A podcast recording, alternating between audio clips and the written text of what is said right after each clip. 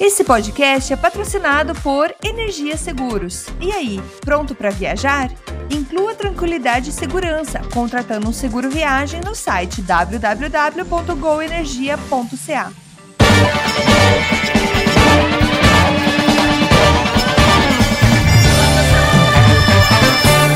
Saudações humanos e sejam bem-vindos de volta ao Canadá agora o seu podcast sobre política, economia e economia sobre o Canadá, que fala das coisas como você quer ouvir. Eu sou o Massaro Roche e novamente tenho o prazer de ter o meu companheiro de programa, seu Paulo Henrique Nunes. Seja bem-vindo, Capitão P. Paulo Henrique Nunes, velho. Você matou a Dona Raimunda lá no Brasil. Mas beleza, estamos aí firmes, como sempre, aí na, na nos prelúdios do, do inverno chegando. E estamos aqui mais uma vez, mas estamos muito mais atentos, muito mais atentos que a Freeland, porque se você não viu, a nova propaganda do Partido Conservador está o Trudeau na Câmara lá dos deputados falando, velho, e ela tá lendo jornal, mano. E o pior é que se ela tivesse, tipo assim, olha assim, ó, ela tá vendo uma página, fazendo, bom, ela tá lendo um artigo que ela vai tentar com a combater os na próxima vez. Mas não, ela tá folheando mesmo. Tá, eu falei, mano do céu, nem a Freeland escuta mais Trudeau, mas eu tô escutando uma sala, esquenta não. Ai, sem comentários, sem comentários. Isso aí, nós estamos aqui, programa de número 73 73, 73, o que rolou em 73? Vou procurar o que aconteceu no ano em 73, mas o programa número 73 está gravando na sexta-feira, no dia 6 de outubro. a gente vai cobrir as notícias da última semana. E como sempre, se você é novo aqui no programa, a gente deixa o aviso que não se assuste com o tamanho, né? a gente cobre como a gente cobre o país inteiro. A gente acaba demorando um pouco mais, mas a gente facilita a sua vida, então você pode consultar na descrição do, do, do programa ou ainda no seu agregador de podcast, tem a minutagem. Você pode pular direto para a província que você tiver mais interesse. A província ou o bloco você tiver mais interesse.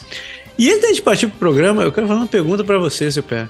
Sou só eu ou aí em Quebec também as, o pessoal tá ficando abusado quando começa a pedir é, gorjeta? Porque eu fui, fui comprar um shawarma pro almoço ali, vai, aparecer um negócio lá para dar. Depois você, você passa o cartão e diz lá, escolha, escolha a, porcentagem de gorjeta. Antigamente começava 10, 15, 20%. Esse começou 20, 25, 30%. Eu olhei assim, mas tá louco? Então, aqui os caras estão na. Os caras na Mandracast. Tinha uma. Tinha uma. Lá no restaurante que eu como lá embaixo no banco. Ele sempre lá comer um lanche. Aí um dia eu cheguei, né, meu? Aí eu falei, caramba, mano, é que os caras não pedem gorjeta, velho. O, o, o, valor já vinha, só, ah, só dava, só pode passar o cartão. Aí eu falei, mas como assim, velho? Aí eu falei, mano, aí no outro dia eu fui lá, eu fiquei de olho no, no modus operandi da mina do caixa. O que ela fazia? Ela já pegava o, a maquininha, ela quando colocava o valor, ela mesmo colocava 15% e dava a maquininha assim. Falei, ó, oh, malandrona! E o que acontece aqui, tem acontecido é isso, que o, ou os, tem que ficar muito esperto, porque ou algumas pessoas já colocam o, o valor de 15%, ou já começa acima dos 15%, mas você sempre tem o direito de falar: não, não, não, não, não, peraí, não, por que, que tá? Aí eles podem colocar, escolher o valor lá. Então, assim, tem que ficar muito esperto que tem isso aqui também. O cara já chega lá com o valor 18, 20, 25, aí você fala: não, peraí, mas onde tá o 15? Ah, não, você quer pôr 15? Aí ele vai lá, tira e te põe aqui. Se você não ficar de olho, só passar o cartão, meu amigo, já foi um abraço. Um abraço. Cara de pau. Eu vou dizendo, malandro. Malandro é, é, o gato que já nasce de bigode. É isso aí. Isso aí. Mas sem mais enrolação, a gente começa nosso giro pelas notícias do país.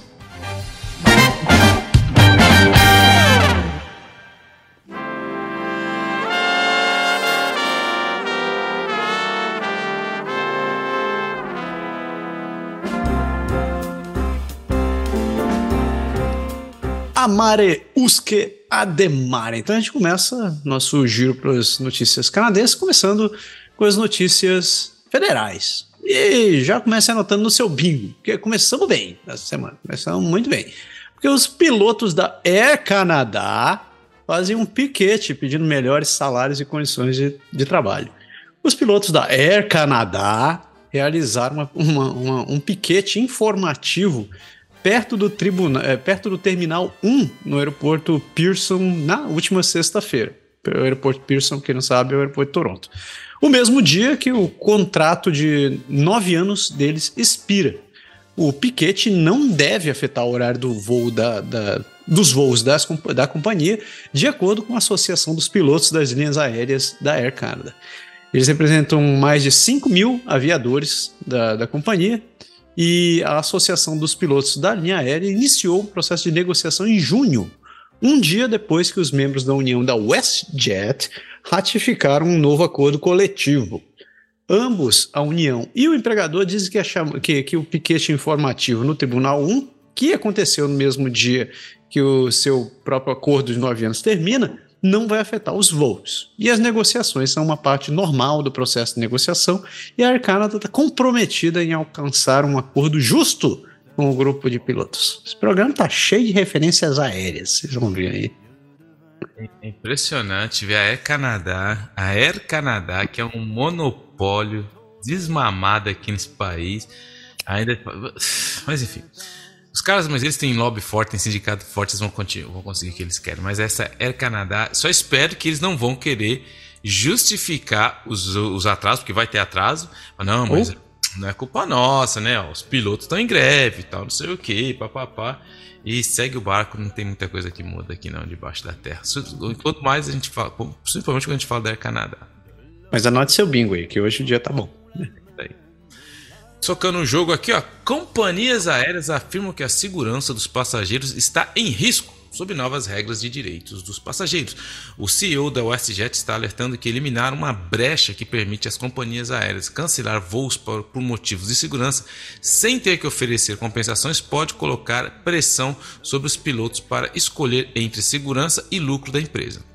As companhias aéreas estão argumentando ao governo que regras mais rígidas para aumentar a compensação aos clientes e melhorar o serviço pode colocar em risco a segurança dos passageiros. Um argumento que os defensores dos consumidores rejeitam como ridículo.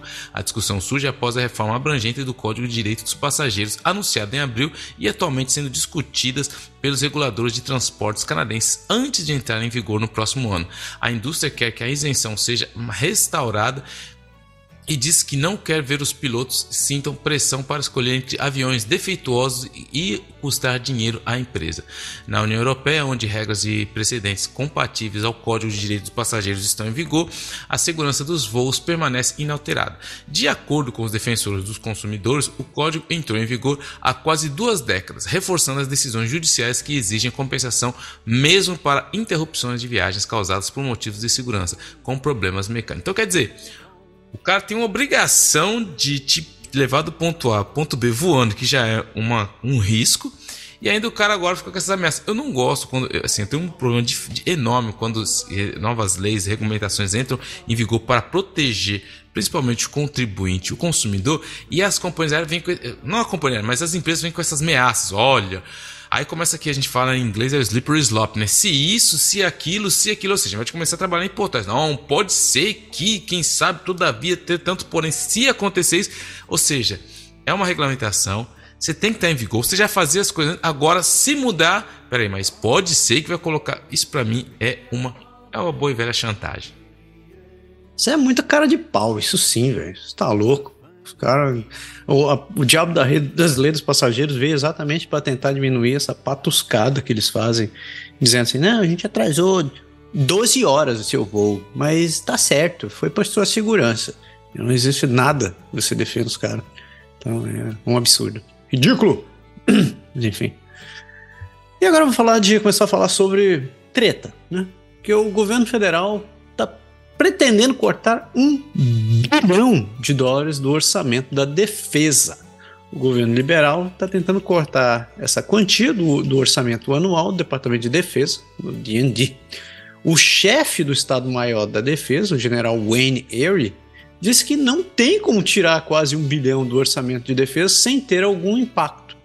O ministro de Defesa, Bill Blair, emitiu um comunicado na, nas redes sociais negando o fato mas o seu testemunho contradiz o que foi dito pelos seus mais altos funcionários.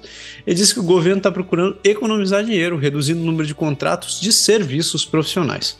O compromisso do governo liberal de aumentar o orçamento de defesa deve ser mantido, mas não tão alto quanto antes. Então, vamos ver, só, só para posicionar as pessoas antes do pé começar a bater, porque ele está vindo com um taco de beisebol, para posicionar é. o Canadá. O orçamento, nosso orçamento atual é cerca de 6,5 bilhões de dólares, né? Pra vocês terem uma ideia de qual, qual o tamanho disso daí, o governo dos Estados Unidos tem um orçamento de 1,8 trilhão de dólares. Eu não, não, sei nem quantos zeros vai um negócio desse, mas é, enfim, a gente gasta 6,5 milhões, bilhões, eles gastam, e agora querem tirar mais um bilhão dessa história, num momento bem propício, porque a gente está arranjando treta com a Índia, está arranjando treta com a, China, com, com a China, e está com uma guerra declarada, praticamente declarada contra, contra a Rússia, né? Então é, é um bom momento de cortar o orçamento. Se bem que quem defende a gente não é nós mesmos, né? A gente defende os Estados Unidos para se proteger. Enfim. Por isso que eu falo. Aí os caras falam, pô, mas tinha um cara, tinha um cara, chamava Stephen Harper. Ele era o antigo primeiro-ministro do Canadá. Por acidente, ele era do Partido Conservador. Por acidente também, ele sempre falou: vamos aumentar o investimento. E aí tinha um cara, um outro cara, que estava no outro partido, que por coincidência era do Partido Liberal. E por coincidência, hoje ele é primeiro-ministro, sempre falava que não, não precisava disso. Só que aí esse cara que falava que não precisava, ele entrou no governo. Já está no terceiro mandato dele. E esse cara também, ele gosta de gastar dinheiro, como todo liberalzinho. Dinheiro da em árvore, tchim, tchim, tchim, gastou, gastou, gastou, gastou. Nunca pensou em nada. É só que agora, ele tá vendo que o, o bicho tá pegando, como dizia minha mãe, a gente aprende a nadar quando a água bate na bunda, ele tá começando a ter que aprender a nadar. E ele tá, e eu vejo três coisas no olho dele: medo, pavor e insegurança com o que tá vindo aí. E aí agora ele falou: não, cara, a gente gastou demais, a gente tem que passar uma imagem de governo responsável. Eu, ele chegou, a gente comentou aqui, ele teve uma reunião no. Ele teve um remaneamento lá do Cocos dele falou: eu quero que todo mundo vai ter que me arrumar um bilhão, bilhões aí para chegar. É lógico, para você fazer um orçamento é que nem a tua casa. Você quer viajar, você vai cortar no restaurante, você vai cortar, você vai cortar em algum lugar. Mas agora não vem com esse papo de que não vai sofrer, que alguém vai ter que sofrer. E aonde que eles vão cortar? Na segurança. É que nem se falou. A Rússia de um lado, China do outro, Indonésia do outro, todo mundo que. Indonésia ainda... não, é Índia, velho. Índia, Indonésia não. Ainda, ainda não achamos treta com a Indonésia. Hein? E aí você tem a questão que tá mandando dinheiro pra Ucrânia, que tem que ajudar, tem que sustentar lá a galera na guerra da Ucrânia. Ou seja, aí. Você, imagina como você coloca. De, por isso que eu tô falando. O Trudeau, cara, ele vai dar de prato cheio a próxima eleição pro, Aliyev. Porque você imagina no ouvido, eu, eu não, não, vou entrar em detalhes, mas a percepção geral do, da galera vai ser, qual vai ser? O Trudeau tá desinvestindo do orçamento. E, qual que é o prato cheio de defesa do, do, do, do discurso conservador? Uma defesa forte, você investir. Quer dizer, ele tá dando de prato cheio argumento pro Aliev deitar e rolar. Eu, eu só estou vendo isso no olho dele. Medo, pavor, insegurança. É, tá, tá como, como eu continuo dizendo, né? Tá, tá ficando difícil defender meu partido, né, porque o líder não tá ajudando muito, velho. Mas se é que dá para, se é que dá para dizer que eu estou defendendo, mas o homem tá com, com um rombo miserável durante, durante a pandemia. Né? E tá tentando equilibrar as contas por causa disso. Só que a essa altura tá difícil, né, velho? A imagem já tá queimada. E tem muita gente insatisfeita. E como eu costumo dizer, né? O Canadá, o, o canadense é um, é um eleitor gangorra. Ele fica, ele volta pro Partido Liberal e diz: Ah, não, não quero mais. Agora você vai jogar no Partido Conservador. Ah, não cansei mais. Agora vai jogar no Partido Liberal. E a gente fica com essa gangorra de sempre, né? Falando nisso, você tá falando do Harper igual os republicanos falam do Reagan já, hein, velho? Já dá pra sentir a tua voz assim, o grande Harper. Não, não, não, não, não, O Harper foi meu primeiro ministro favorito, gosto muito dele, porque ele era um cara, quem gosta dele ou não, ele era um cara que tinha uma coluna vertebral e ele tinha. Ele sabia pra onde ia. O Reagan, eu, eu gosto do Reagan, mas o Reagan tinha vários problemas, mano. O Reagan, eu não vou entrar em detalhes aqui, porque eu li muito. Reagan, mas eu não compararia o, o, o, Harper com o Reagan, mas eu comparo o Harper eh, justamente com alguém que tinha um conservador que sabia onde queria ir, o que queria fazer, e ele não se importa. E eu acho que a grande vantagem que tinha do rap, tudo bem que era um, um, outro contexto, ele não se preocupava tanto com que a opinião das pessoas, não tinha toda essa questão das redes sociais, não era tão forte quanto é hoje, tudo bem, tem esse contexto. Mas acho que o Trudeau é isso que é o problema dele. Ele quer agradar todo mundo, ele quer estar em todo lugar, ele quer, sabe, ser o, o, o amigão de todo mundo. E ele consegue com isso desagradando mais muita gente. Mas enfim, mas eu gosto do rapper. Siga em frente, siga em frente. Vamos lá. Ministro, olha, o ministro da Imigração diz que facilitar a passagem das fronteiras dos povos indígenas. É o que ele vai tentar. O ministro da Imigração, Mark Miller, disse que quer tomar, tornar mais fácil para os povos indígenas cruzarem as fronteiras internacionais que dividem seus territórios e famílias que dividem territórios e famílias há gerações. Uma fonte do governo disse que questões que estão considerando uma diretiva ministerial eh, e alterações na lei de migração e proteção aos refugiados para isentar os indígenas cujos territórios tradicionais se estendem além das fronteiras do Canadá. Miller disse que há uma enorme resistência institucional dentro do governo federal, mas que está terminado a concluir um trabalho. Kennedy Deer, membro do Comitê de Relações Externas eh, Aldo Sauni, disse que é mais fácil para ele entrar nos Estados Unidos do que voltar para o Canadá, onde às vezes precisa explicar seus direitos aos agentes de fronteiras canadenses e fornecer a documentação adicional. Deere disse que, Miller, uh, que quer que Miller ajuste a legislação para garantir que os seus direitos sejam reconhecidos e nunca revogados. O presidente da Inuit Tapirik Kanama Natami, Nathan Obed, disse que os Inuits têm, têm pedido ao governo canadense para trabalhar na questão há décadas. Miller reconhece que os Estados Unidos estão frente ao Canadá em sua abordagem aos direitos indígenas e à mobilidade na fronteira. Ele diz então que ele diz que não tem a intenção de reconhecer o trabalho de Jake é uma, e uma solução deve ser apresentada no próximo ano. É isso aí, tem que fazer isso mesmo, porque a gente sabe que o Canadá é, é a maior fronteira é, com, que tem com um país como os Estados Unidos, não supervisionada, e, e muitas dessas nações indígenas se cruzam ali. Isso aí não tem. Mas, mas a gente sabe também que muitas pessoas usam os territórios indígenas para fazer tráfico de pessoas ali. Inclusive morreu uma galera esse ano aí. Mas enfim. Sério? É. Tava, tava sabendo dessa não, velho. É. Enfim, para quem não sabe, o tratado, o tratado J foi um tratado de amizade, comércio e navegação entre uh, o período ainda da, da, Sua Majestade e os Estados Unidos, né? é conhecido como Tratado J. É, e, e, ele foi negociado por causa desse tal desse John Jay, John John Jay, não consigo lembrar o nome tá lá nos idos de 1794 e durou, se não me engano, até, até o final do do século XVIII ou, ou não. Só que ele serviu como um molde para outros acordos que estão em, em, em, vigor hoje nos Estados Unidos. O Canadá é, não foi ratificador disso daí, porque era entre Vossa Majestade e, o, e os Estados Unidos. Seguindo em frente, falando de, de grana, né? A economia do Canadá ficou estável em julho de acordo com o PIB. O PIB nacional ficou praticamente inalterado em julho, com um leve aumento no setor de serviço, enquanto o setor de produção e de bens encolheram. O setor de fabricação caiu 1,5%, a maior queda em mais de dois anos. A mineração e a extração de petróleo e gás tiveram um aumento de 4,2% e 1,5%, respectivamente. Os números preliminares para agosto mostraram uma expansão de 0,1% que era menos do que o esperado, que era 0,2. A economia canadense encolheu no segundo trimestre, mesmo com a população aumentando em mais de um milhão de pessoas. Então aí, um, alguns pontos interessantes daqui. O fato da, da, da, indústria da indústria ter caído 1,5% é um sinal muito ruim. Porque, em geral, o país que tem, tem queda em produção, em produção industrial está tá num momento muito ruim de investimento interno. Ainda mais no, num país como o Canadá, onde, onde é, a gente não tem uma tradição de produção industrial muito grande, mas que isso movimenta todo o resto da economia. O, a contrapartida dessa história foi a questão da, da mineração e da extração de petróleo. Esta, o reflexo da extração do petróleo e do gás veio diretamente do, do, do, de uma medida interna do governo tentar investir no, no, nessa queda de produtividade, nessa queda de, de de participação no mercado de exploração de petróleo que está acontecendo, principalmente por causa da guerra da, na Rússia. Mas é, o que é assustador de ver foi o comentário final, né? Que apesar da, do crescimento da população em, em quase um, mais de um milhão de pessoas, considerando que a população do Canadá é 35 milhões, né?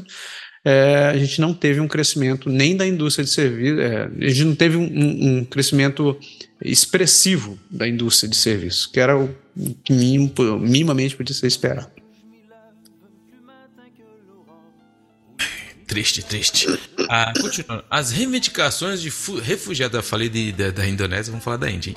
As reivindicações de refugiados indianos no Canadá começaram a aumentar depois que o primeiro-ministro Modi assumiu o poder, é o que mostram os dados. É, Randir Singh, de 70 anos, disse que ele e sua esposa é, vieram para o Canadá depois que ele foi torturado pela polícia indiana e acusado falsamente de apoiar militantes Sikh. Singh disse que os policiais indianos o chutaram na cara, arrancando os dois dentes e o bateram com uh, bastões de madeira enquanto o mantinham na estação por três dias. Não sei se você já viu, mas os policiais lá na Índia eles andam com um pedaço de pau, cara, um Chico Doce, é mó engraçado. Eles estão sempre com o Chico Doce pronto pra dar nas costas de alguém. Que vai querer o polícia do Brasil, ó, dedo no olho tapa na cara. Tá louco, velho?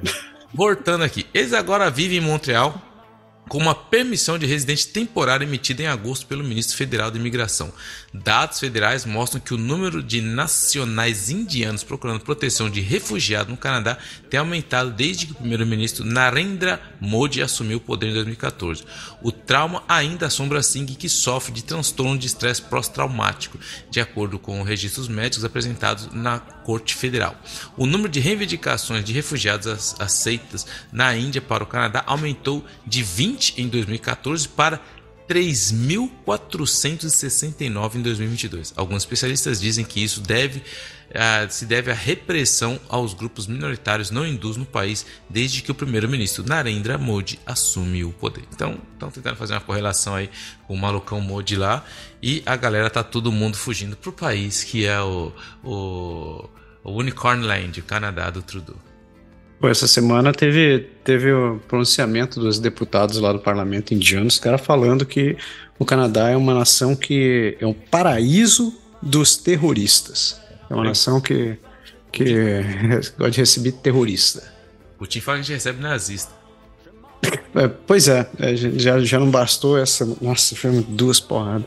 E o outro disse o quê? Que é o canadense. É, o canadense é um, é um é um. Eu, eu, esqueci o termo que ele usou, mas foi algo como se o canadense é só existem drogados no Canadá. Eu falei, acho, acho que ele andou conversando com o PR e andou pegando referências do, do que ele anda chamando o primeiro-ministro. Mas, mas não dá para ajudar muito, né, velho? Teve, teve prefeito de cidade que era cracudo, aí tem o, primeiro-ministro libera, libera parado, não dá, não dá pra falar muito. Né? O grande legado, eu gosto sempre de mencionar, o grande legado do primeiro-ministro Justin Trudeau foi ter liberado a maconha. Pronto, falei. Oh, mas só, só, fechando a história da Índia, quem não, quem não tá entendendo por que, que essas coisas estão acontecendo, o governo do primeiro-ministro Narendra Modi é conhecido por ser extremamente pró-hindu. E é quase como se fosse. Eu não vou fazer o, o paralelo, mas você tem ideia do que eu estou falando. Assim, como se houvesse uma bancada hindu dentro do parlamento indiano e o presidente fosse o cabeça disso daí. Então existe um, um movimento né, que é de extrema direita dentro do governo indiano, onde é, infelizmente acaba chegando é, ao extremismo onde eles buscam, eles acabam perseguindo outras, outras minorias do país. Uh, os hindus são mai, maioria dentro da Índia, mas existem também católicos, é, sikhs, é, muçulmanos e várias outras religiões. E é, a proposta do país de fazer essa unificação de, de uma nação e dizer que a, que a Índia é uma nação hindu acaba incentivando certo, certos movimentos de, de, de, extremistas que perseguem, é, espancam e às vezes até, infelizmente, acabam matando pessoas de outras religiões. Então, é, só, só para deixar como referência, não lembro dos números, mas a minoria dos a, a, a, grande minoria dos católicos que existe na Índia é praticamente o é, é maior do que a população de Portugal e Espanha juntos, pra vocês terem uma ideia. Assim. Olha lá, pé, segue em frente, que essa você vai gostar. O Canadá é o único país do G7 sem um programa nacional de alimentação escolar. Estudantes da escola católica Sandrock em Toronto pegam lanches da manhã oferecidos pelo programa de alimentação da escola. É apenas um dos muitos programas de alimentação escolar de responsabilidade comunitária no Canadá que opera na ausência de um programa nacional. Um que os defensores dizem ser desesperadamente necessário. Os estudantes dizem que o pequeno lanche gratuito ajuda a passar o dia. O custo de vida crescente significa que mais crianças precisam de acesso a esses programas, mas os grupos comunitários dizem que precisam de financiamento estável do governo federal para manter todos alimentados. O governo liberal prometeu investir um bilhão de dólares em um programa nacional de refeição escolar em cinco anos. Mas acho que isso é complicado, cara, por causa na questão dos 17, por exemplo, que na, pelo Canadá tem um, um, nível de muito mix, misturado de, na escola, principalmente no primário. Por exemplo, na escola que minhas filhas estudavam, que agora a mais velha está no secundário, mas no primário, cara, você tem todo tipo de, de, de classe social ali. Você tem médicos, filho de oftalmologista, filho de bancário, como filho do cara que coloca, é, não discriminando, mas o cara coloca é, mercadoria no, no mercado IGA. Então, assim, esses programas que, de maneira universal, é muito complicado porque não é todo mundo que precisa. Precisa ser uma coisa muito bem administrada, muito bem localizada e não pode ter discriminação, porque imagina você chega lá, que aqui é para quem precisa pegar o lanche. Você tem que tomar muito cuidado com isso com as crianças. Que nem tem um, um programa que eu gosto bastante aqui, que é um programa da do da do Bonacoy. O que, que eles fazem? Todo ano eles fornecem na entrada escolar material escolar para as crianças. Mas os caras tiveram todo o cuidado de que? De, de, eles, eles dão uma mochila para a criança com uma boa, um grande, quase 90% do material incluso.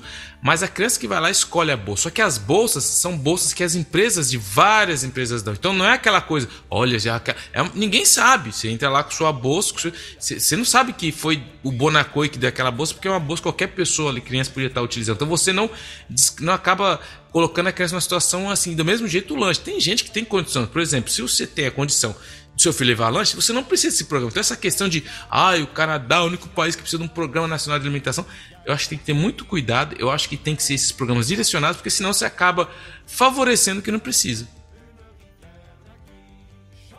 Tá certo, tá certo. Mas eu ainda acho que é mais um ponto que o Canadá acabou marcando contra ele, esse lance de ser um dos países do G7. Na verdade, se eu fosse, fosse Canadá, eu ia começar a pedir pinico para entrar no BRICS nessa altura do campeonato, porque tá difícil. Putz, essa era para ser você, mas tudo bem, eu falo. Trudeau diz que não pretende aumentar as tensões, já que a Índia supostamente diz a 41 diplomatas canadenses para vazar. O primeiro-ministro Justin Trudeau disse que o seu governo não está procurando escalar uma disputa diplomática com Nova Delhi, mas se recusou a dizer se o Canadá corresponderia à decisão relatada da Índia de pedir a remoção de 41 diplomatas canadenses. O Trudeau fez os comentários ao entrar na reunião do Cálculo Liberal em Ottawa, horas depois que a Índia disse ao Canadá que deve repatriar 41 diplomatas até 10 de outubro o jornal Financial Times, citando pessoas próximas à exigência indiana, diz que a Índia ameaçou revogar a imunidade diplomática dos diplomatas que foram informados para sair e que permanecem após é, que permanecerem depois de 10 de outubro. Quando questionado se o seu governo retaliaria pedindo à Índia que removesse os diplomatas baseados no Canadá, Trudeau insistiu que seu governo tentaria manter o trabalho com Nova Delhi. Ele disse que o governo está tratando a disputa diplomática extremamente a sério e está tentando, abre aspas, se engajar responsavelmente e construtivamente com a Índia para resolvê-la. É, vou me calar. Cara, aí que tá o problema. Primeiro que o Trudeau foi lá só fazendo fazendo um, um, contexto aqui, ele foi lá no meio da, da Câmara lá e falou: Olha, foi um. A Índia que. Ele praticamente disse que a Índia, ele confirmou que a Índia estava envolvida no assassinato do, do Sikh eh, canadense uh, no território canadense. Aí todo mundo falou assim: Mas cadê as provas? Aí começou aquele jogo diplomático: eu mando seus diplomatas embora, você manda os meus embora. Só que a Índia, meu, tipo, você mandou um, ela não. Sabe que é tipo aquela criança que não sabe brincar. Ela mandou lá 40. Mandou tudo, vaza. E tá todo mundo, e aí, Trudeau? Cadê as provas? Porque a gente comentou aqui outra vez, o jogado do Trudeau foi tipo, ele achou que ia ter um apoio do, da, da do, de, de outros países, da comunidade internacional, mas Estados Unidos não falou nada, França, ninguém abraçou a ideia dele. Falou, ó, precisa de prova, vamos ver que vai dar. Até agora não falou nada. E agora ele tá aí, tipo, ah, então, vamos ver, né, meu? A gente não quer complicar o que já está mais complicado. Mais um pontinho na super, super imagem é, geopolítica desse nosso grande Canadá, graças ao Trudeau. Tá duro, velho. Eu vou parar de colocar notícias do Trudeau, porque eu não consigo mais me defender. Vai ficando difícil. É, é. Vamos falar Siga de... em frente. Falando de preços aqui, ó. aumentos constantes de preços estão piorando a inflação, disse o deputado do banco, é, o vice do, do banco, o vice-presidente do Banco do Canadá, no discurso. O vice-governador do Banco do Canadá, Nicolas Vincent, Vincent, afirmou que um discurso na terça-feira que as empresas estão aumentando seus preços com mais frequência do que antes da pandemia, o que contribui para a inflação acima do esperado. Vincent disse que os aumentos de preço foram maiores do que o normal e mais frequentes do que antes da pandemia, um comportamento que persistiu. Ele também disse que as condições normais é, aumentar os preços com, com muita frequência pode ser custos para as empresas e pode antagonizar os clientes. No entanto, Vansan afirmou que os custos crescentes e a robusta demanda pode estar mudando o cálculo para as empresas, tornando mais fácil aumentar os preços em um ambiente econômico volátil. Ele também observou que os lucros das empresas estão sendo questionados devido ao período de inflação. E aí, cara, que, que, é, que é o. Que é, o, que é o grande bemol das coisas. Porque quem se lembra, o François Philippe Champagne, que é um dos ministros da Economia e Desenvolvimento lá do Trudeau, ele que, que ele fez algumas semanas atrás? Ele chamou as grandes empresas de alimento e falou assim: ah, vocês vão ter que me dar um plano, vocês vão ter que abaixar aí até o dia da ação de graça. Para quem não sabe, ação de graça é segunda-feira agora. Só que ele achou, sei lá o que, que ele tinha na cabeça dele, que ninguém ia perceber. E ninguém tá vendo o preço abaixar. Ele falou que recebeu um plano das empresas, mas ele não apresentou porque ele falou: se eu apresentar, não vai dar, porque aí vai complicar a concorrência. Porque se eu falar o que, que o A tá fazendo, o B vai saber. Então eu não posso falar, mas tem um plano. E aí ele apareceu dando entrevista ontem, falou: não, os canadenses aí, ó, se vocês comecem a prestar atenção na. Como que chama essas folhinhas que saem a, com, com os preços? Panfleto? O publisac? É, o publisac aí, que os preços tá caindo. Aí eu falei, peraí, mano, peraí, peraí, peraí, irmão, peraí. Você tá me tirando de imbecil, né, velho? Você tá me tirando de otário. Por quê?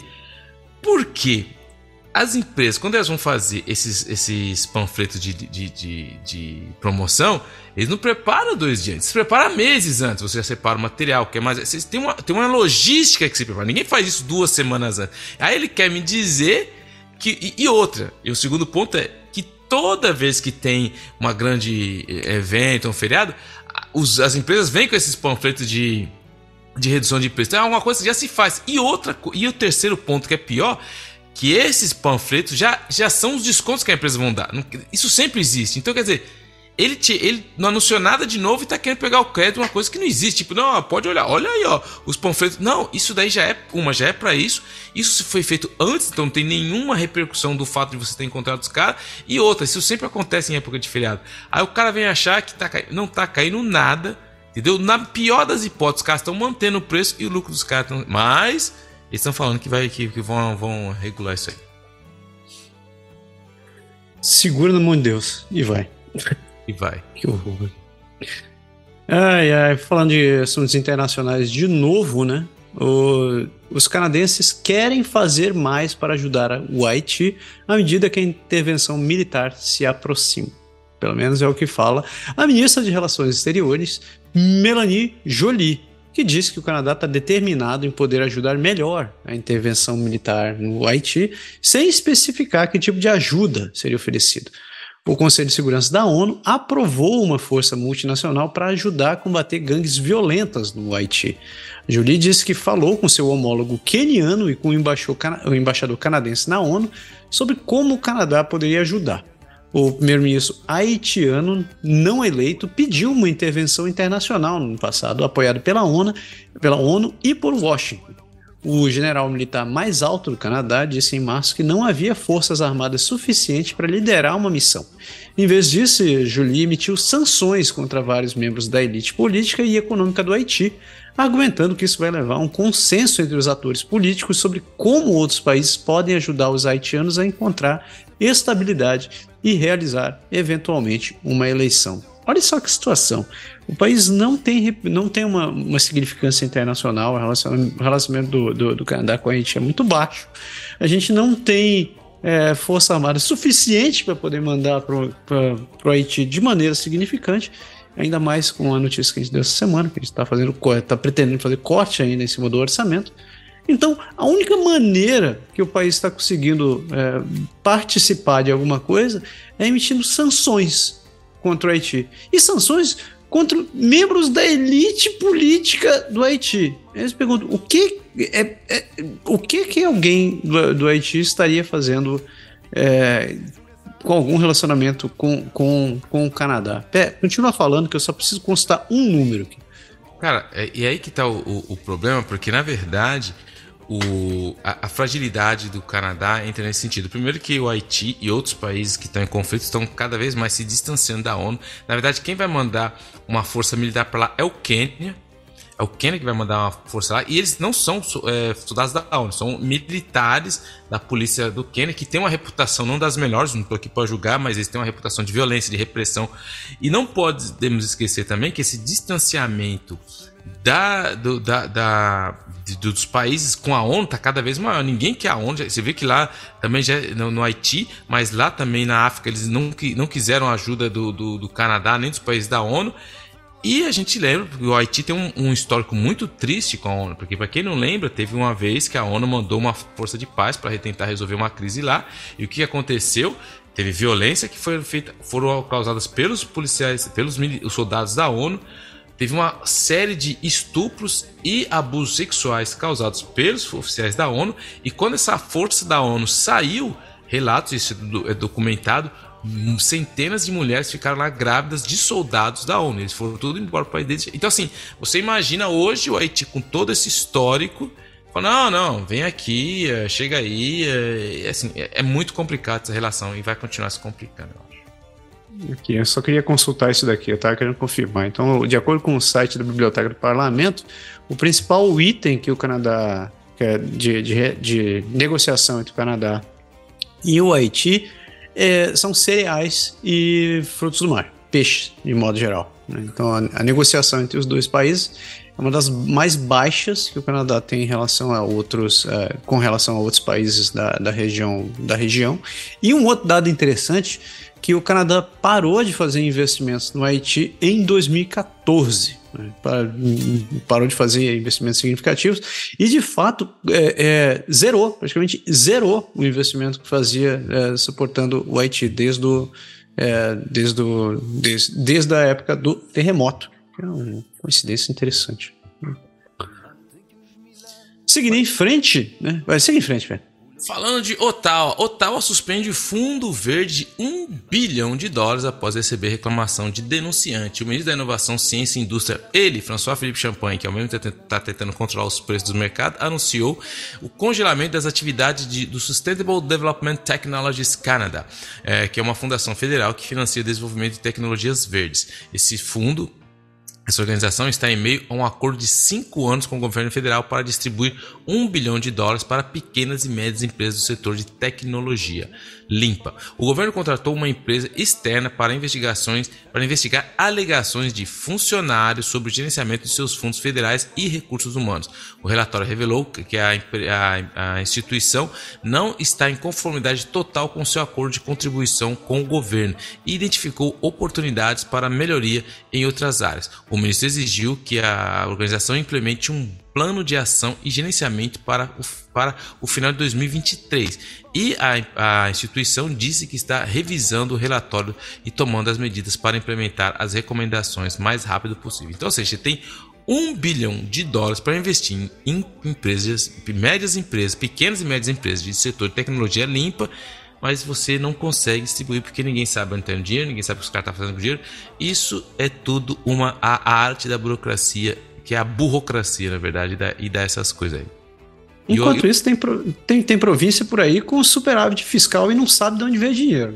Exatamente. E para fechar as notícias federais, olha só, tem notícia dele, seu, seu do amigo do PE, o PP. O PP. O PP. O PP. O círculo íntimo de Pierre Poilievre está dividido sobre como lidar com questões de gênero. O líder conservador Pierre Poilievre está dividido sobre a posição que seu partido deve tomar sobre questões de identidade de gênero e diversidade, de acordo com várias fontes conservadoras.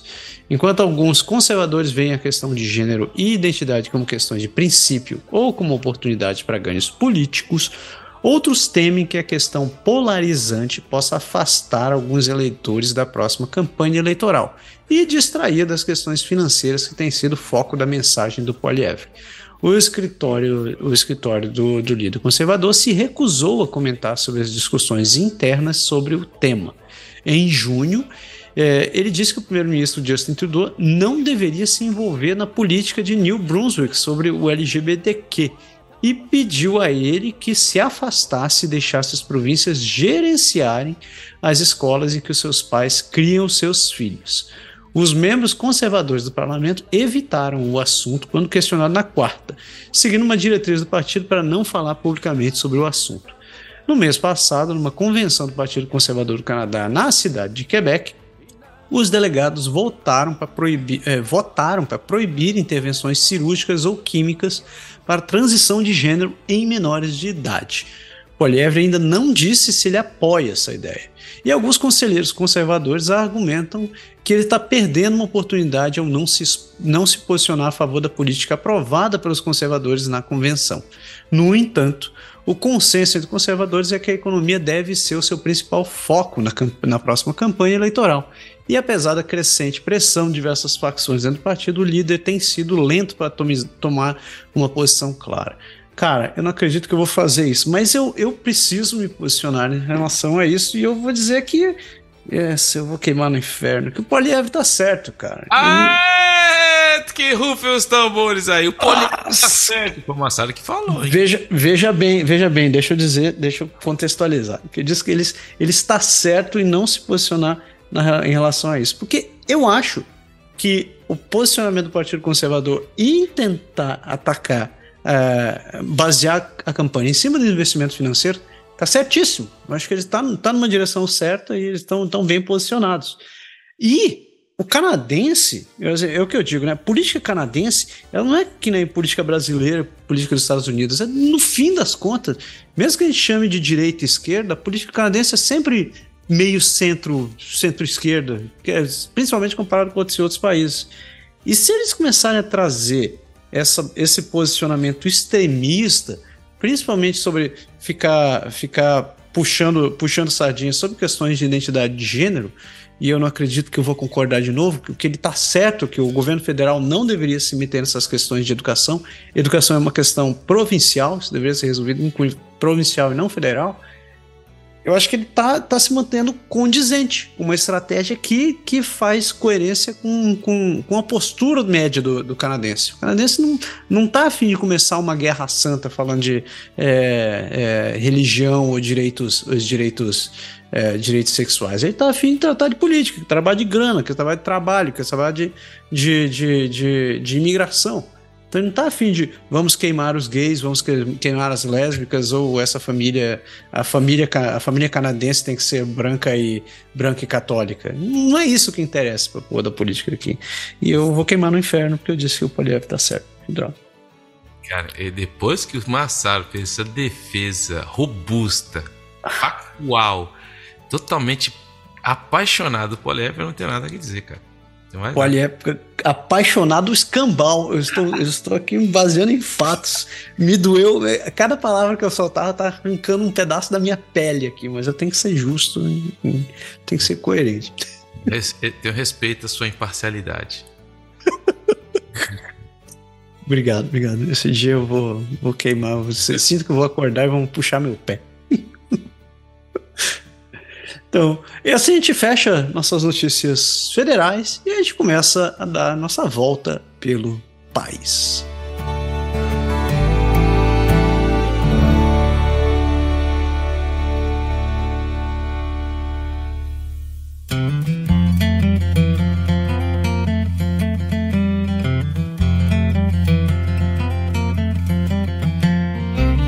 começa nossa voltinha pelas notícias do país, começando em Nunavut, explorando o Ártico canadense. Né? Agora a gente pegou a mania de ficar falando das placas dos carros das províncias. Mas enfim, notícia de Nunavut, que um desentendimento entre a cidade e território retardaram a resposta à crise hídrica em Iqaluit. Membros do Departamento de Bombeiros de Iqaluit ajudaram a desobstruir as tubulações de água da cidade em outubro de 2021. Os moradores da cidade ficaram quase dois meses sem água limpa após os hidrocarburos serem detectados na água da cidade e finalmente rastreados até a estação de tratamento de água. Um relatório de uma terceira parte sobre a crise de água de 2021 descobriu que o sistema de, de contorno que permitiu que as pessoas de Caluit bebessem água da torneira novamente após a contaminação com combustível poderia ter sido ligado mais cedo. E o relatório também descobriu que o governo territorial gastou cerca de 9 milhões de dólares na crise, com 6,9 milhões de dólares apenas em água engarrafada. O relatório também faz sete recomendações para o governo territorial e a cidade. Essa briga entre, entre governo e cidade gera em qualquer lugar. Isso aí é é, é aquela coisa, gente, às vezes a gente fala, né? A gente tá às vezes no Canadá, a gente acha que tá no, no futuro, e às vezes a gente, quando fala de, de principalmente de primeiras nações, a gente tá no século XVII. Né? Vamos seguir em frente aí. Vamos agora pro território do Noroeste, que fala espetacular na placa, tá lá, espetacular território do Noroeste. Então, efeitos de 2023 no território da fumaça de incêndios florestal levará anos para ser estudada. Neste verão, o território, o, no, o território do, do, Noroeste sofreu com um recorde de incêndios florestais que resultou em um céu esfumaçado e uma, quanti, uma qualidade de ar muito difícil. A cidade de Yellowknife já registrou mais de 800 horas de fumaça, o que é o dobro do recorde anterior em 2014. Algumas pessoas estão usando máscaras N95. Um estudo após o incêndio de 2014 no território do Noroeste encontrou um aumento nas visitas aos hospitais por asma e pneumonia. O governo está instalando sensores de qualidade de ar, o Purple Air, em todas as 33 comunidades para ajudar a monitorar a fumaça de incêndios florestais. Os dados mostrarão o impacto da fumaça da temporada de incêndio de 2023, mas levará meses, meses ou anos para se obter. Que dureza. E saindo, do, saindo dos territórios, a gente começa a descer para British Columbia, na bela British Columbia. Que, que, quem coloca isso numa placa? Né? Coisa linda. Empresas que des, dependem do comércio com a Índia expressam preocupação à medida que a divisão diplomática se aprofunda. Um agricultor de Langley, na região de British Columbia, está preocupado com o futuro do seu trabalho, pois as relações diplomáticas entre o Canadá e a Índia estão se deteriorando. Ele está considerando se deve continuar exportando mais frutas para a Índia. Um cofundador da empresa de gerenciamento de cadeia de suprimentos, é, conhecido como Fruitse, disse que o seu negócio depende da demanda indiana de frutas canadenses. A Índia é o quinto maior parceiro comercial do Canadá é, segundo estatística do governo de British Columbia. Uma analista financeira acredita que o comércio vai continuar crescendo, assim como quando as relações entre o Canadá e a China se deterioraram há alguns anos. Uh, CEO da Surrey Board of Trade, na Câmara do Comércio de Surrey, disse que as empresas sofreram um grande impacto quando a Índia suspendeu os serviços de visto do Canadá. E ela e outros esperam que os governos possam encontrar um caminho positivo para que ninguém mais seja afetado pela tensão. Isso aí, os grandão ficam brigando enquanto as pessoas querem trabalhar. É, essa é a inteligência da galera. Distrito Regional de Fraser Valley expande teste de radônio e quer que a província financie trabalhos de mitigação. A, a Fraser Valley Regional District está comprando 300 kits de teste de radônio para ajudar os residentes a descobrir se o gás radioativo está presente em suas casas. O Distrito Regional também está expandindo os testes eh, de radônio em casas regionais e pedindo ajuda ao governo provincial para pagar as soluções maiores para o problema. O distrito também está pedindo ao governo provincial para criar um programa de reembolso para ajudar os proprietários de casas a pagar por ventilações é, e também os ventiladores para dissipar o gás do randônio. O randônio é criado quando o urânio se decompõe naturalmente no solo. Ele é invisível, inodor e insípido. O distrito realizou uma série de testes no final de 2022 para descobrir quais áreas têm os maiores níveis de randônio. O distrito também está incentivando a conscientização sobre o randônio e está pedindo ao governo provincial para criar um fundo de reembolso para casas existentes para pagar as soluções de mitigação. Você, você já fez esses testes em casa? É uma parada estranha esse negócio de radônio, né, velho? Que diz que eu vejo aparecer com, com. Vira e mexe aparece alguém dizendo que tem, tem vazamento de radônio no subsolo. Do nada, velho. Não, aqui não. Que, em Quebec tinha essa. Eu lembro que morava lá, eu vi, vendo essa notícia brotando de vez em quando. Tem até um. Tem um bairro lá é, em Charlebourg. Abraço aos ouvintes de Charlebourg. Né, que teve uma época que, que o terreno ali da região começou a quebrar, parecia tipo, um terremoto, só que começou a rachar em algumas regiões. E começou a brotar no, no subsolo de algumas casas é, essa incidência de radônio. E aí, negado correndo louca pra, na Home Depot e na, na loja de ferragem para comprar esses detectores de radônio para ver se não ia morrer. É, como é? é? Sufocado dentro de casa. E é um, é um gás sem cheiro. É muito sinistro. E tem que fazer o teste de pirita que eles falam, né? Quando você compra em Quebec, porque eram gás que tinham. Então a gente fez, quando a gente comprou, tem até o, o teste lá para ver que não tinha esse. geralmente os lugares onde se tem a pirita, a, a, o terreno é comprometido. Pirita não é aquele ouro de, ouro de bobo? Não sei, não. Não sei, não sei que é. Eu sei que eu tô confundindo as coisas. Mas enfim. Equipe de Vancouver recomenda aumentar os aluguéis no programa piloto de habitação a preços acessíveis. Mas hein? O relatório de funcionário da cidade de Vancouver diz que os aluguéis precisam aumentar em um programa para criar mais moradias acessíveis. O Conselho Municipal está tá programado para discutir o relatório da equipe de Comissão Permanente de Políticas e Prioridades Estratégicas na manhã da última quarta-feira a recomendação era que o conselho aprovasse uma alteração no programa de aluguel de renda de renda moderada para aumentar o aluguel em 20% abaixo da média da CMHC para Vancouver. O programa começou em 2017 como um incentivo para os desenvolvedores construírem mais moradias, moradias acessíveis para aluguel. Os aluguéis foram definidos em 30% dos rendimentos dos lares alvos, e os, e os inquilinos não precisam pagar aluguéis de mercado, mas ganham muito dinheiro para se qualificar para moradias sociais, que eram definidas como lares para rendimento entre 30 e 80 mil dólares. As novas taxas ligadas às taxas de aluguéis atuais seriam um estúdio custaria 1.135 dólares, que atualmente é 950 dólares, e isso varia até um quarto de uh, um apartamento de 3 quartos, que custaria 2.447 dólares, que atualmente 2 mil dólares. A proposta de alteração também permitiria aumento de aluguéis entre inquilinos. E o relatório diz que o programa piloto não incluía a capacidade de contabilizar condições de mercado, como inflação ou aumento de custos operacionais, tornando os projetos inviáveis com o tempo. a conselheira Cristina Boyle disse que a cidade precisa de mais moradias acessíveis e a ideia de aumentar os aluguéis como parte do programa é preocupante. Ela disse que gostaria que a cidade considerasse outras ferramentas para tornar os projetos mais viáveis para os desenvolvedores, tal como aumentar a densidade ou isentar outras taxas.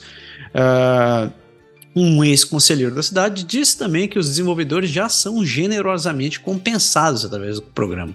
E disse que o problema aponta para o desafio das cidades tentando obter mais moradias acessíveis. A conselheira uh, Christine Boyle pediu ainda aos, eh, aos, aos níveis superiores do governo que assumissem mais responsabilidade e comprometessem mais dinheiro para a moradia. O relatório diz que as taxas de 2017, 2017 agora estão quase 50% abaixo das taxas de mercado. Meio contraditório, né? Você quer aumentar, você quer que as pessoas tenham mais moradia, mas você quer cobrar mais caro. É, é, é isso que tá. Muita gente abusou dos gastos aí quando as taxas estavam baixas, e agora vai chegar um período de compressão budgetária em muitos lugares. E aqui já está se falando de aumento de taxa aqui, tá? todo mundo falou, não, não vai passar do, do limite da inflação. Eu duvido Deodó, como diria minha mãe. E sobra sempre para quem? O bom e velho contribuinte que paga suas taxas.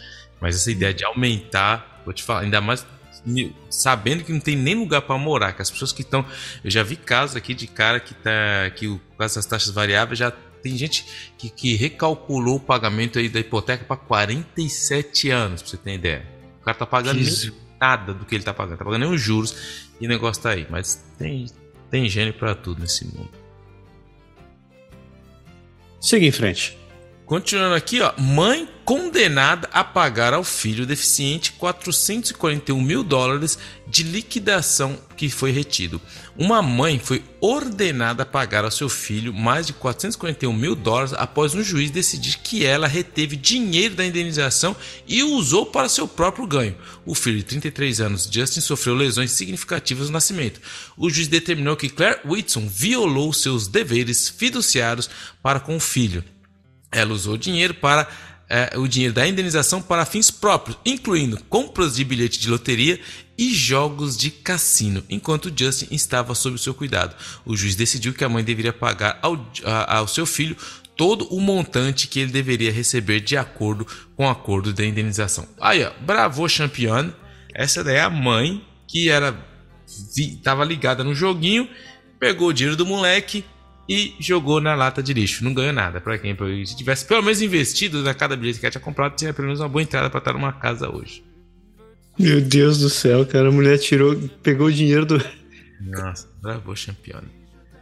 Nossa, essa, essa já tá, tá, tá lá cotada, é. tá na pole position já. Na pole position. E essa daí, a Claire Whitson já pode pode se inscrever e pegar a medalha. Mas antes de acabar a British Columbia, cara, eu vi uma uma notícia na Columbia essa semana, cara, que não, na verdade foi hoje, foi, não foi ontem, foi, não, foi dia 4, que eu achei muito interessante, cara, porque a gente estava falando há um tempo atrás, a gente estava comentando sobre sobre essas, essa, essas pesquisas, essas questões de de lugares que as pessoas tomam drogas é, controladas. E, bom, você conhece meu ponto de vista sobre isso, a gente já falou sobre esses lugares.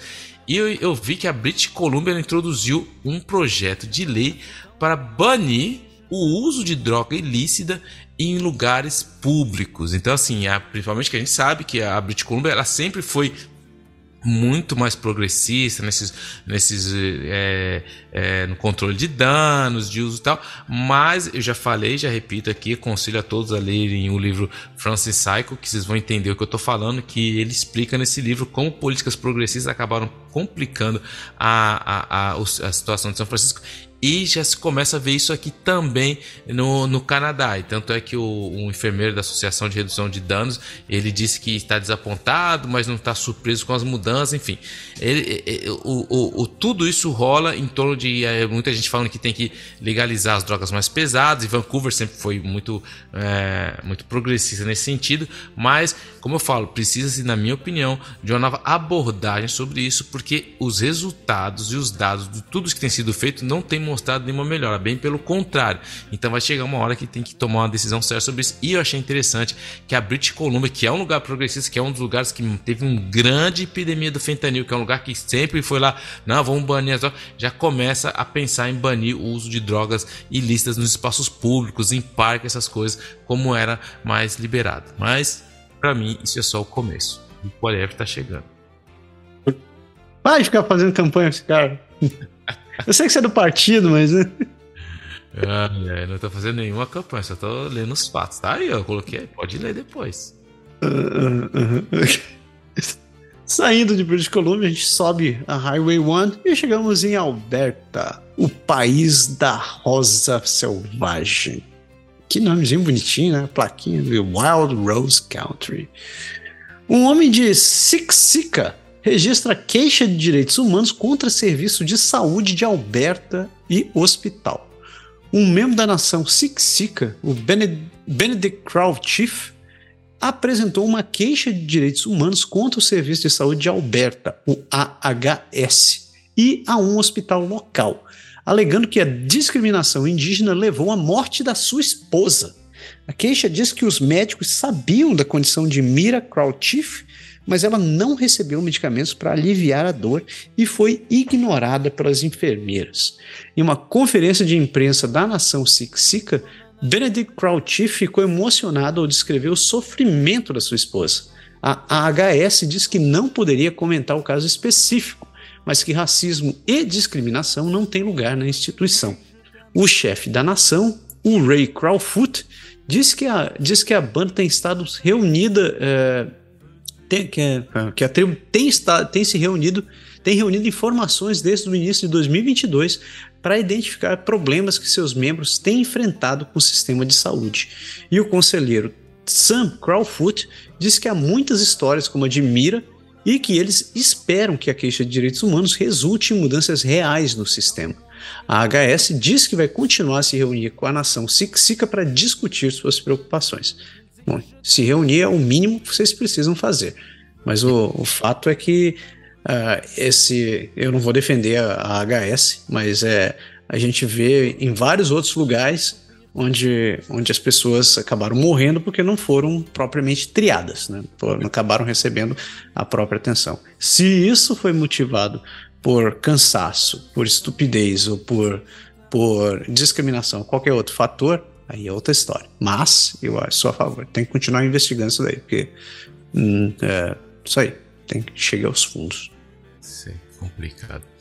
Defensores dos direitos dos migrantes dizem que melhores condições são cruciais à medida que a exploração trabalhista surge em Alberta. A RCMP em Hilton, Alberta, está investigando uma queixa de vários relatos de possível exploração de trabalhadores temporários estrangeiros nas indústrias de hospitalidade e restaurantes. O governo federal descreve a exploração de trabalho como uma forma de tráfico de pessoas que pode ocorrer em várias indústrias. O Serviço de Segurança Pública do Canadá reconhece que os trabalhadores migrantes e os recém-chegados ao Canadá à procura de emprego podem estar em maior risco devido a barreiras linguísticas. Um funcionário das Nações Unidas recentemente condenou o programa de trabalhadores temporários do Canadá como um berço para formas de contemporânea de escravidão. A Migrant Works Alliance for Change afirma que o envolvimento da polícia é profundamente preocupante, pois a polícia não tem ferramentas ou capacidade para proteger os migrantes. A solução é que os migrantes tenham mais poder para se proteger, é, o que só acontece quando ele tem status de residente permanente. Isso é muito complicado que depois desse desse relatório da ONU que ele falou e aqui no Quebec principalmente muitas reportagens, reportagens foram feitas no sentido em lugares realmente não é todos é, de novo o que faz manchete. Todo mundo, é o que eu costumo falar. A notícia não é quando o avião decola, a notícia é quando o avião cai. Avião decolar não é notícia, porque ele vai decolar. A notícia é quando o avião cai. Então, assim, eles vão focar geralmente no negativo, naquela ponto fora da curva, mas acontece sim aqui no Canadá pessoas que trazem imigrantes temporários, pessoal do México, os caras exploram os caras assim, tanto na questão de, de moradia, no que vai fazer, de salário, os caras exploram sim. Existe isso no Canadá, isso é verdade. Yeah. E hoje não é a primeira vez que a gente fala sobre isso, né? Principalmente quando acontece esses casos de, da época da colheita, vem tra trazer um monte de, de, de mexicano para trabalhar aqui, que os caras são colocados em lugares super apertados, em condições não adequadas para a vida, para poder ficar por lá. Mas a, a, a, oportunidade, né, vamos colocar entre aspas isso daqui, a oportunidade de, de conseguir tirar um bom dinheiro vindo para cá acaba muitas vezes se eh, sobrepondo à, própria, à, à própria condição de a própria saúde das pessoas. Ainda em Alberta, primeiros passos para reformar o serviço de saúde de Alberta neste outono. A primeira a Premier de Alberta, ela, Daniela Smith, disse que os primeiros passos para reconfigurar o sistema de saúde de Alberta serão tomados neste outono. A ministra da Saúde, Adriana Lagrange, não é a Ariane Grande, eu sempre confundo, né? vai apresentar sua proposta a Smith e ao gabinete na quarta-feira para descentralizar o Alberta Health Services. A oposição acusa o governo de criar mais caos após tentar privatizar o serviço de laboratório. O Alberta Municipalities, que representa uh, e fala por cerca de 85% da população da província, pede mais fundos para a infraestrutura. E a Smith disse que ela vai olhar para outras formas de obter dinheiro para as cidades para reduzir uh, os impostos sobre propriedades. Então, cortando, cortando em miúdos. O que a dona, dona Daniela está tentando fazer ela está tentando tirar a, o, a carga sobre, sobre a província para a gestão da, da, da, saúde e ela está tentando quebrar o Alberta Health Service em unidades menores que vão ser gerenciadas por empresas privadas. Então, é, é, e, e, com isso ela espera diminuir os custos da, da, da gestão pública. Tamo junto. Eu, eu não vou falar nada. Junto. Tamo junto. Tô te falando, as pessoas, uma hora vai ter que parar de. Ai, que o privê é o maldoso, o privê é o bandido, o demônio. Vai chegar. E a Daniela, nossa amiga, tá sempre aí nas paradas. Eu gosto dela. Daniela, é, Daniela é nós, mano. Eu vou, pra Alberto, eu vou mudar pra Alberto só por causa dessa mulher, cara. Só pra voltar. Meu Deus do céu. Toda uma semana você diz que vai, outra você não vai. Você está me deixando confuso. Ministro de situação dos ursos na encostas orientais é desafiadora após um ataque fatal. Aí, ó, cuidado. Dois indivíduos foram mortos no fim de semana por um urso grizzly na área remota de Parque Nacional de Banff, em Alberta.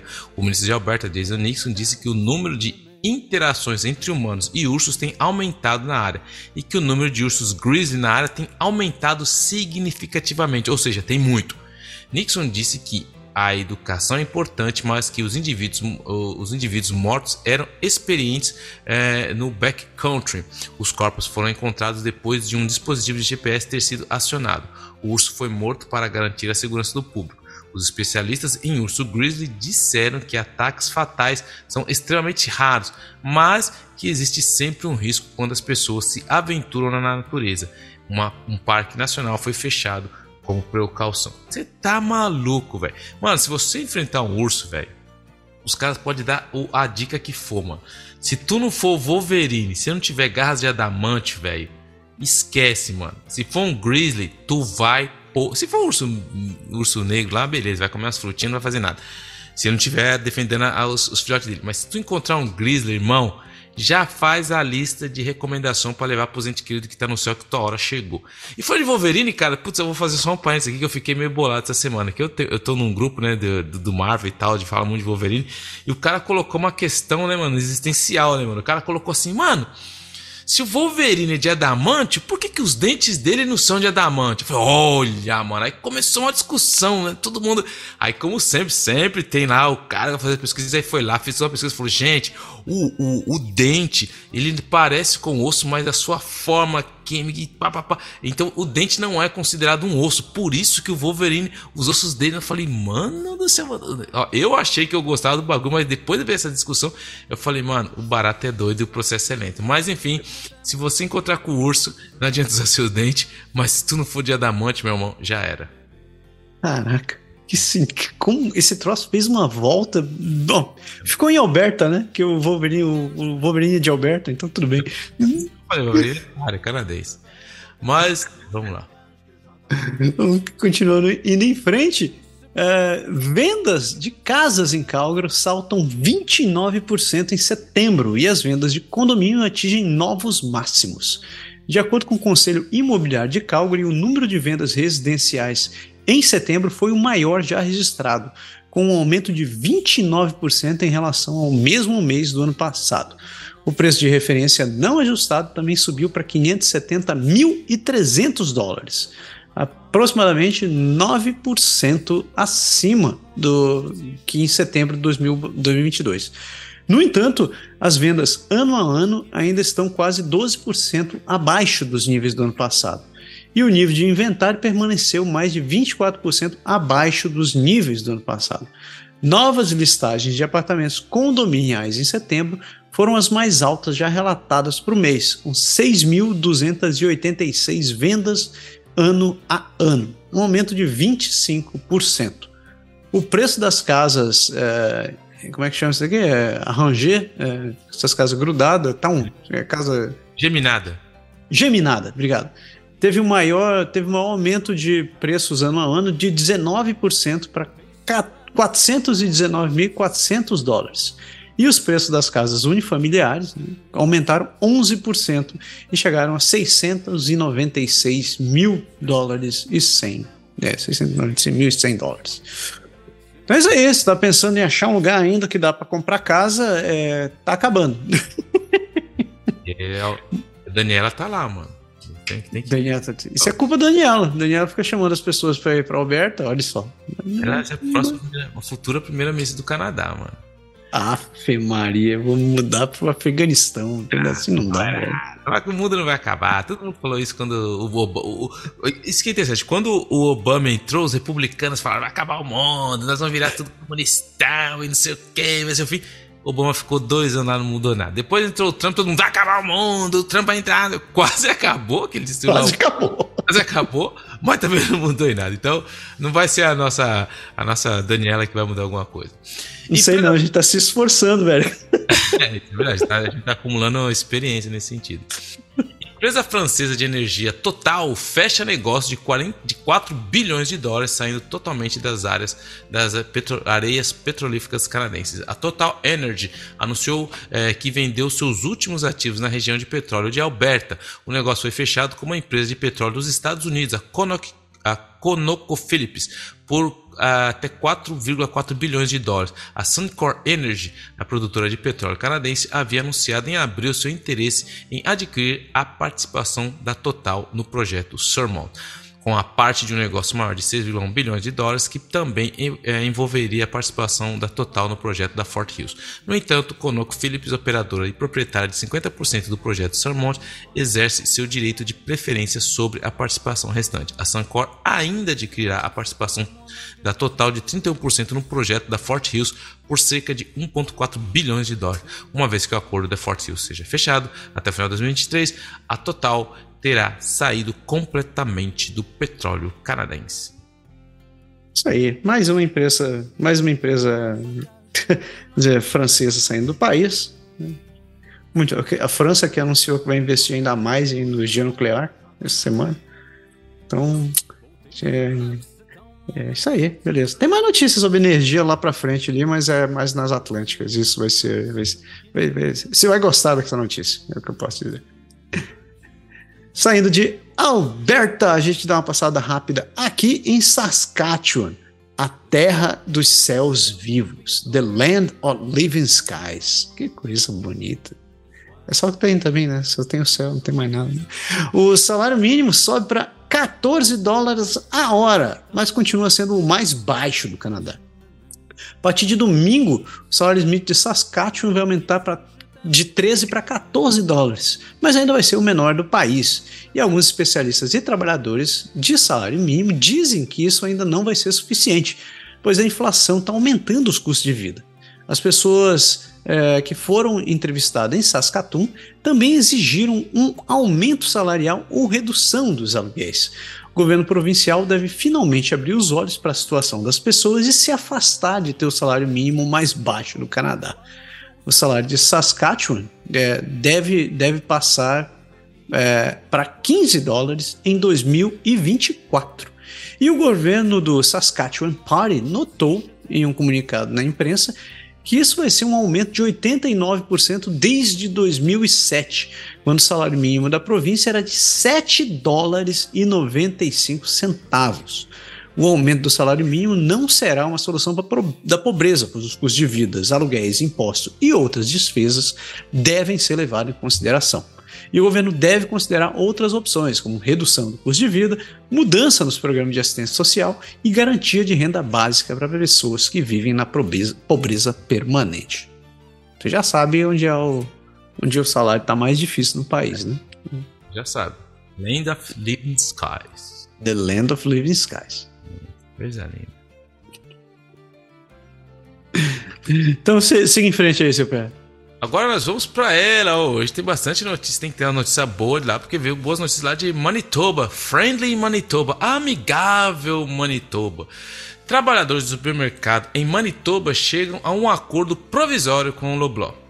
O sindicato que representa os 3.600 trabalhadores do supermercado Royal Canadian Superstore no Frills e no Extra Foods no Manitoba anunciou que foi alcançado um acordo de contrato provisório com a cadeia de supermercados Loblaw. O atual contrato expira no final da, do mês e da, da, semana e o presidente e negociador do sindicato Jeff Trager disse em um comunicado à imprensa que o acordo foi alcançado na madrugada da quinta-feira. Traeger não discutiu os detalhes do acordo, mas disse que ele obteve ganhos para todos os trabalhadores e reconheceu os esforços dos membros sindicais para manter as lojas durante o auge da pandemia da Covid-19. As negociações vêm acontecendo desde junho. Os trabalhadores votaram a favor de, uma, de um mandato de greve no início desse ano. Traeger disse que o sindicato está trabalhando para obter os detalhes do acordo provisório para que os membros o reviv revivam.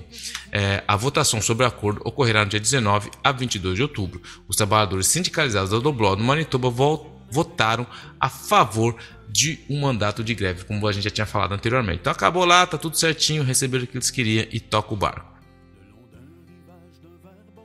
Ainda ali, na, na amigável Manitoba, né? A província registrou um superávit de 270 milhões para o ano fiscal de 2022-2023. O que está acontecendo nesse país? As pessoas estão pedindo dinheiro, está sobrando? O governo de Manitoba está relatando um saldo superavitário de 270 milhões para o ano fiscal, em vez do déficit milionário previsto no orçamento do ano passado. O aumento de quase 2 bilhões na receita, incluindo impostos corporativos e pessoais mais altos do que o esperado, além de transferências federais, foi atribuído à força da economia. A província também teve 1,1 bilhão a mais de despesas devido aos cheque, eh, cheques de custo de vida, além de subsídios a municípios e salários mais altos para alguns trabalhadores do setor público. Os partidos políticos reagiram à notícia de forma diferentes, com o Partido Conservador elogiando a notícia e os partidos da oposição criticando o governo por não ter usado dinheiro para ajudar os manitobenses tá. Alguém tá muito ruim das contas nesse negócio, né, velho? New Brunswick sobra grana. Agora em Manitoba sobra grana. É o, é o mesmo cara que tá trabalhando no mesmo lugar? É a mesma, mesma pessoa? É, foi mandado embora do lugar, foi pro outro. É, Por... Siga em frente aí. Decisão sobre possível busca por restos mortais no aterro de Manitoba ocorrerá muito em breve. Uh, os ministros das relações com, as, com uh, os indígenas, a Gary, a, a Gary Ananda Gary, disse que o governo federal está disposto a apoiar uma busca, mas que a província também precisa se envolver. Ela disse que eles tomarão uma decisão em breve sobre a busca para os restos mortais de duas mulheres indígenas, Morgan Harris e Mercedes Mihan suspeitas que ser, de serem vítimas de um serial killer. O governo de Manitoba se negou a apoiar a busca e o Partido Conservador Progressista está usando isso como um tema de campanha, um tema de campanha. A, a Vandas Gary disse que o governo federal está disposto a apoiar, apoiar, mas que todos os governos precisam estar à mesa. O apoio está disponível para que o, quem for afetado por essas notícias. Então, assim, a gente sabe que tem essa questão aqui no, no Quebec, teve um, uma suspeita de que tinha algum lugar, ou seja, é muita grana porque tem que fazer pesquisa, escavação, usar aquelas sondas por imagens, mas é muito complicado e tudo isso faz parte da reconciliação é, com as primeiras nações. Mas isso é, isso é, é finalmente, né? É o, é o culminar dessa, desse papo que a gente está falando nessas últimas semanas. Que inclusive teve membros de igreja aí que estavam tá, pedindo a, a, a, manifestação do governo a respeito desse negócio. Então, eu acho que ele estava esperando pelo dia da reconciliação para poder anunciar alguma coisa. Tá? Senão, não, a gente só está sobrando 270 milhões, então vamos, vamos segurar um pouco. Né? E ainda em Manitoba, o NDP e os liberais prometem feriado oficial do dia da camisa, da camisa laranja se forem eleitos. O Ab Kinu prometeu que se o Partido Nacional Democrático de, de, Manitoba, de Manitoba formar o próximo governo provincial, o dia 30 de setembro seria um, um feriado estatutário. Ele falou isso durante um powwow no Dia Nacional da Verdade e Reconciliação do Canada Life Center em Winnipeg. Se o NDP for eleito, esse será o último dia da camisa laranja não reconhecido como feriado estatutário. Pelo menos foi o que ele prometeu. O Partido Liberal também se comprometeu a declarar o dia 30 como feriado. E o premier, a, premier Heather Stevenson disse que o governo não conseguiu encontrar consenso entre os negócios e os grupos indígenas e que esse ano Camisa Laranja seria apenas um dia de observação. Uma pesquisa de junho da Probe Research encontrou que 75% dos respondentes apoiavam a declaração de um feriado estatutário para o Dia Nacional da Verdade e Reconciliação em Manitoba. No sábado de manhã, centenas de pessoas vestindo camisas laranjas marcaram, ma marcharam da região do The Forks para o Canada Life Center para marcar a data. E o que rolou, o mais interessante de tudo isso, rolou na edição ali em Manitoba. Ele ganhou. E ele ganhou. E, aí, isso aí, e ele ganhou. Agora o VAB, o VAB não sei se fala isso, o nome dele, não sei. O VAB, o VAB é ele. Primeiro, primeiro Premier NDP e o primeiro Premier, premier nativo americano a, a, a ser Premier da, da, da província.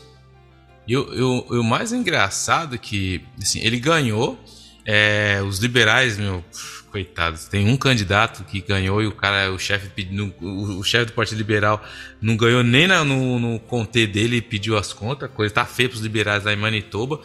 E os conservadores também estão super mal, que são opção oficial, mas são super mal. Mas o que eu achei mais interessante dessa campanha, porque na semana passada, antes de, de ter a, a, a, eleição, os conservadores, cara, eles foram pro jogo sujo. Os caras partiram pro jogo sujo. Eles fizeram uma campanha e aí eles fizeram, lançaram, é, tipo, era assim: não aposte no NDP. E eles fizeram assim, eles mostraram algumas cartas, assim, aqui, olha aqui quem vai ser os cartas. Colocaram alguns dos caras e falaram aqui é, uma, é da coalição Trudeau, o outro é, é acusado de violência doméstica. E eles foram atrás do passado do Abknil.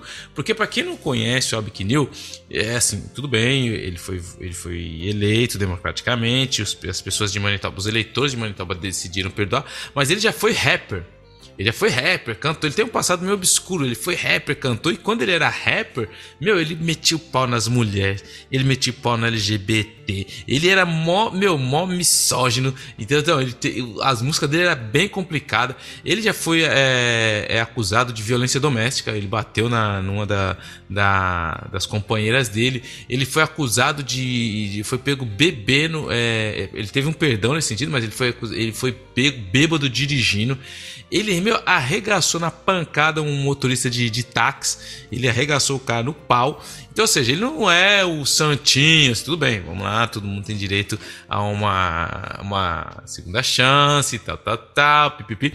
Mas foi engraçado essa campanha que o, o Partido Conservador fez. Aí colocou, tipo assim, o Joker era o Abkini, colocou tudo lá. Que ele tinha violência doméstica, bebeu com álcool. E aí tinha outro cara lá que era o Mark Wasselin, que disse: Ah, esse cara aqui defendia.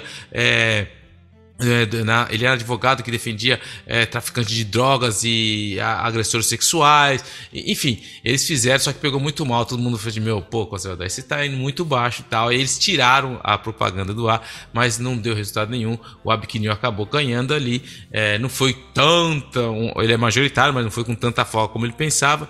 E a Manitoba vai ter aí o seu primeiro primeiro-ministro que é que, que vem das primeiras nações. Vamos ver o que, que ele vai fazer pelo povo das primeiras nações.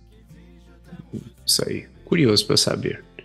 E, e, mas chega aí, feche, feche Manitoba, meu caro. O salário mínimo de Manitoba é agora de 15 e 30, mas é necessário mais apoio, dizem os defensores. No primeiro dia do mês, o salário mínimo de Manitoba subiu para 15 dólares e 30 centavos, tornando-se o terceiro maior entre as províncias. No entanto, algumas pessoas acreditam que isso ainda não é o suficiente para que as famílias possam viver.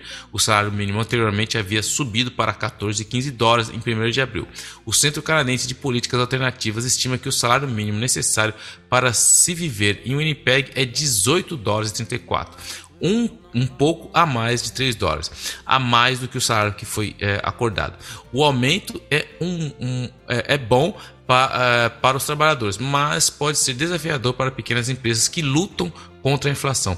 Embora o aumento seja um passo na direção certa, não é a, o fim da conversa, pois é importante continuar pressionando garantindo que os outros entendam por que receber um salário digno é importante. Isso aí. E assim a gente fecha nossas notícias das prairies, né? E agora é, a gente vai dar uma paradinha e vocês vão pegar uma água, porque a gente vai seguir para aquelas duas províncias gigantes que vocês conhecem.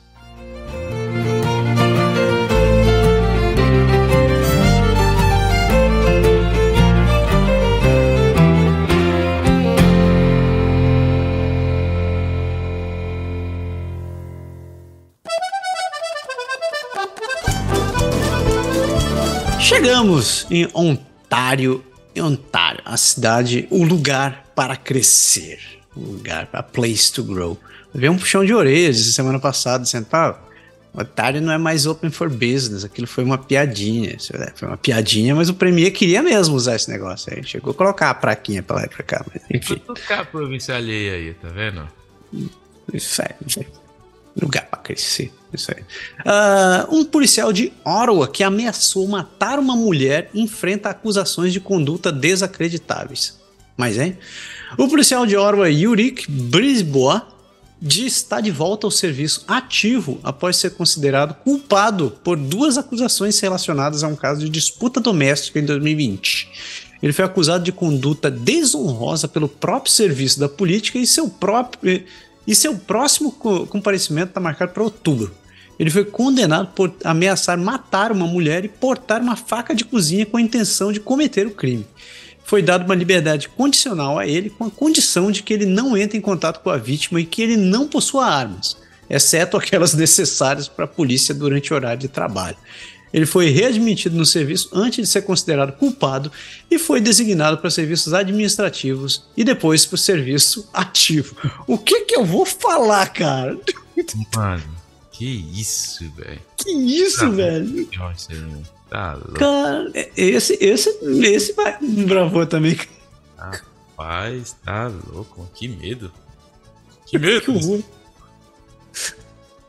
Continuando Sim. aqui, ó. O NDP pede ao auditor de Ontário para investigar expansões de terras urbanas na sequência do relatório do Greenbelt. O Partido Nacional Democrata solicitou à Auditoria Geral na sexta-feira que inicie uma nova investigação das políticas de uso de terras do governo, examinando a expansão de algumas fronteiras municipais.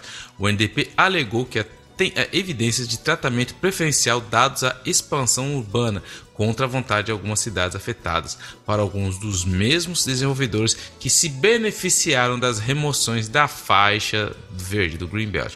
O NDP pediu à Auditoria Geral que realizasse uma auditoria de custo-benefício e avaliasse os impactos financeiros e ambientais das mudanças nos planos oficiais municipais. A RCMP está revisando a informação para determinar se deve investigar a troca de terras na faixa verde. O governo de Ford disse que está confiante de que nada de criminoso ocorreu. É, eu sou o Batman, mas vamos esperar que tudo aconteça como pede a lei. Mas que tá estranho, tá. Ai, ai, cara, esse Fordinho, esse Fordinho. Novidade, cada mergulho é um flash. Continuamos falando que essa semana é a semana da grana bolsa. Mentira, não é não o salário mínimo de Ontário subiu para 16 dólares e 55 por hora. E os defensores dizem que ainda não é um salário digno. Claro. No domingo, o salário, o salário, de, o salário mínimo de Ontário vai passar para 16,55 e o aumento está ligado à inflação, que é de 6,8% maior que o salário anterior, que era 15 dólares e 50 a hora. Os defensores do trabalho e os críticos da oposição disseram que o Ontário deveria introduzir um salário mínimo de 20 dólares a hora. A diretora executiva do Workers Action Center em Toronto diz que, embora o aumento seja uma boa notícia, o salário mínimo deveria ser maior. A rede de salário de vida de Ontário diz que o salário da, na Grande Toronto é de cerca de 23 dólares por hora o diretor, do, o diretor da Ontario Canadian Center for Policy Alternatives disse que o novo salário mínimo também não é suficiente e disse que o, o salário mínimo para uma vida em Ontário é de 20 dólares na Grande Toronto é, e deveria ser é, que o salário de 20 dólares que, que foi proposto também deveria ser 23 dólares é, para poder na, na região de Toronto. Vai, tá aí. Vai, Toronto. Quanto é? O cara tá pagando 2.500 por um. Eu, eu vi essa semana, cara, que ridículo. O cara tá pagando 2.500 dólares num basement. O basement, na verdade, era o banheiro da, da casa do cara. Ele não tem janela. Em cima da casa dele passa o cano de descarga, assim. Ah, cara, você tá louco. Isso é, isso e, cara, só tem um lugar pra cama. É a cama e tem uma escrivaninha. O cara paga 2.500 pila nesse lugar. Eu falei, Jesus, rapaz. Hum, eu sei lá qual seria o, o, o, como que as pessoas estão conseguindo viver ainda em Toronto, cara. Porque se você não tiver um big de um salário, velho, não vai não, mano. Yep. Mas vamos lá. Governo de Ontário expande lista de doenças que os farmacêuticos podem tratar. É por isso que eu gosto de Ontário, por isso que eu gosto do Ford. O ministro da Saúde, Sylvia Jones, anunciou que a lista de condições para os quais os farmacêuticos podem prescrever foi expandida para 19. Desde o início do ano, 89% dos farmacêuticos estão participando do programa, resultando em 400 mil avaliações em todo o estado. A lista inclui acne, afta, infecções por fungos, náuseas e vômitos relacionados à gravidez, assaduras, vermes parasitas e outras condições. Essa medida faz parte do plano do governo para reduzir a enorme fila de espera na área de saúde. E é isso que tem que fazer mesmo, cara. Se os caras der mais é, liberdade para esses caras que é da farmacêutica, que são primeira linha, enfermeiros, você tira esses caras da urgência, mas é, infelizmente, pelo menos aqui no Quebec, é aquela máfiazinha que sabe como que é, né? E ainda ele, Fordinho, porque as, por que as mudanças no limite Doug Ford em Ottawa e Hamilton poderiam enriquecer os desenvolvedores. O premier de Ontário, Doug Ford, anunciou que vai reverter sua decisão de abrir algumas áreas do Greenbelt para desenvolvimento habitacional. Isso não é novidade para ninguém, né? Isso desencadeou chamadas por investigações nas mudanças de fronteiras de Ottawa e Hamilton, porque alguns dos mesmos desenvolvedores que se beneficiaram com a remoção do Greenbelt ainda se beneficiam com as expansões das fronteiras urbanas. Mas o governo Ford se recusou a rever essa decisão. Olha que interessante, porque aqui eu consigo ver isso. Né? Aqui, aqui em Ottawa é, é, é nítido o, a expansão a expansão habitacional que está rolando, principalmente é, em regiões do é, onde eram fazendas, onde era cinturão, onde era região de, de, de árvores e plantação e tal. A região que eu moro, moro mais para o sul. Então aqui tinha muito fazenda. E as fazendas estão sendo aos poucos desapropriadas. E, e cara, o desenvolvimento está acontecendo muito rápido. Mas muito rápido. Tão rápido que casa brota, aí o pessoal se muda e os casos de ataque por coiote não são raros. Porque assim, os bichos, os bichos ainda estão perdidos. A coisa rolou e os bichos não sabem que rolou ainda. Então tá tendo uma desapropriação violenta. Só que detalhe, nenhuma dessas casas, né, tá, tá, que é, essas casas estão sendo desenvolvidas, não há nada a preços acessíveis, não tem nada de habitação popular, não tem nada ali que. E mesmo o aluguel não tem nada, não tem nada que beneficie quem quem quem está precisando. É todo caso que começa começa na faixa dos seus 600 mil. Então, é, é, e é interessante, porque esse desenvolvimento é um desenvolvimento que está acontecendo em geral muito desproporcional. Então, você vê para onde as cidades estão se desenvolvendo, o que o, o, o, desenvolvedor que ele acaba fazendo, ele cria um terreno lá grande, onde ele diz futuro desenvolvimento econômico, que é para ter esses shoppings gigantescos aí, cheios de lojinha, mas que não rola. O troço fica ali abandonado por algum tempo. E também não tem escola, também não tem ônibus, e o troço é longe pra cacete. Então, é, eu não sei o que está rolando, mas esse tipo de desenvolvimento descontrolado, que parece muito que o Ford está querendo fazer ali, é, ali, na região de Toronto, já é uma realidade pro lado de cá. É por isso que eu, eu fiquei de, de, orelha em pé quando eu comecei a ver essa discussão do, do Greenbelt em Ontário, hum. porque parecia que Ottawa foi o, foi o, o, o projeto, né, o projeto piloto, e, e, a região de Toronto virou a galinha dos ovos de ouro. Dizia assim: funcionou enganar os trouxas, agora eu vou expandir isso daqui para a província inteira. Mas curioso que ele disse: não, não vamos rever nada, está tudo certo. Tá tudo certo, pode. É, é aquela coisa, confia em mim, eu sei o que eu estou fazendo, vai por mim, vai nessa. Sempre. Para fechar aqui, ó. Médicos descobrem que suas biografias estão sendo usadas pela clínica, apesar de nunca terem trabalhado lá. Olha, de novo. Um médico descobriu que suas credenciais estavam no site de uma clínica onde ele nunca trabalhou. O Dr. Sonan Magueira e seu colega Dr. Dario Young tiveram suas biografias postadas no site da South Keys Health Center, com, a, com, com, apenas pequenas alterações ao nome e ligações institucionais. Magueira e Young disseram que nunca tiveram contato com a South Keys Health Center. Depois de contatar a clínica, as biografias foram removidas.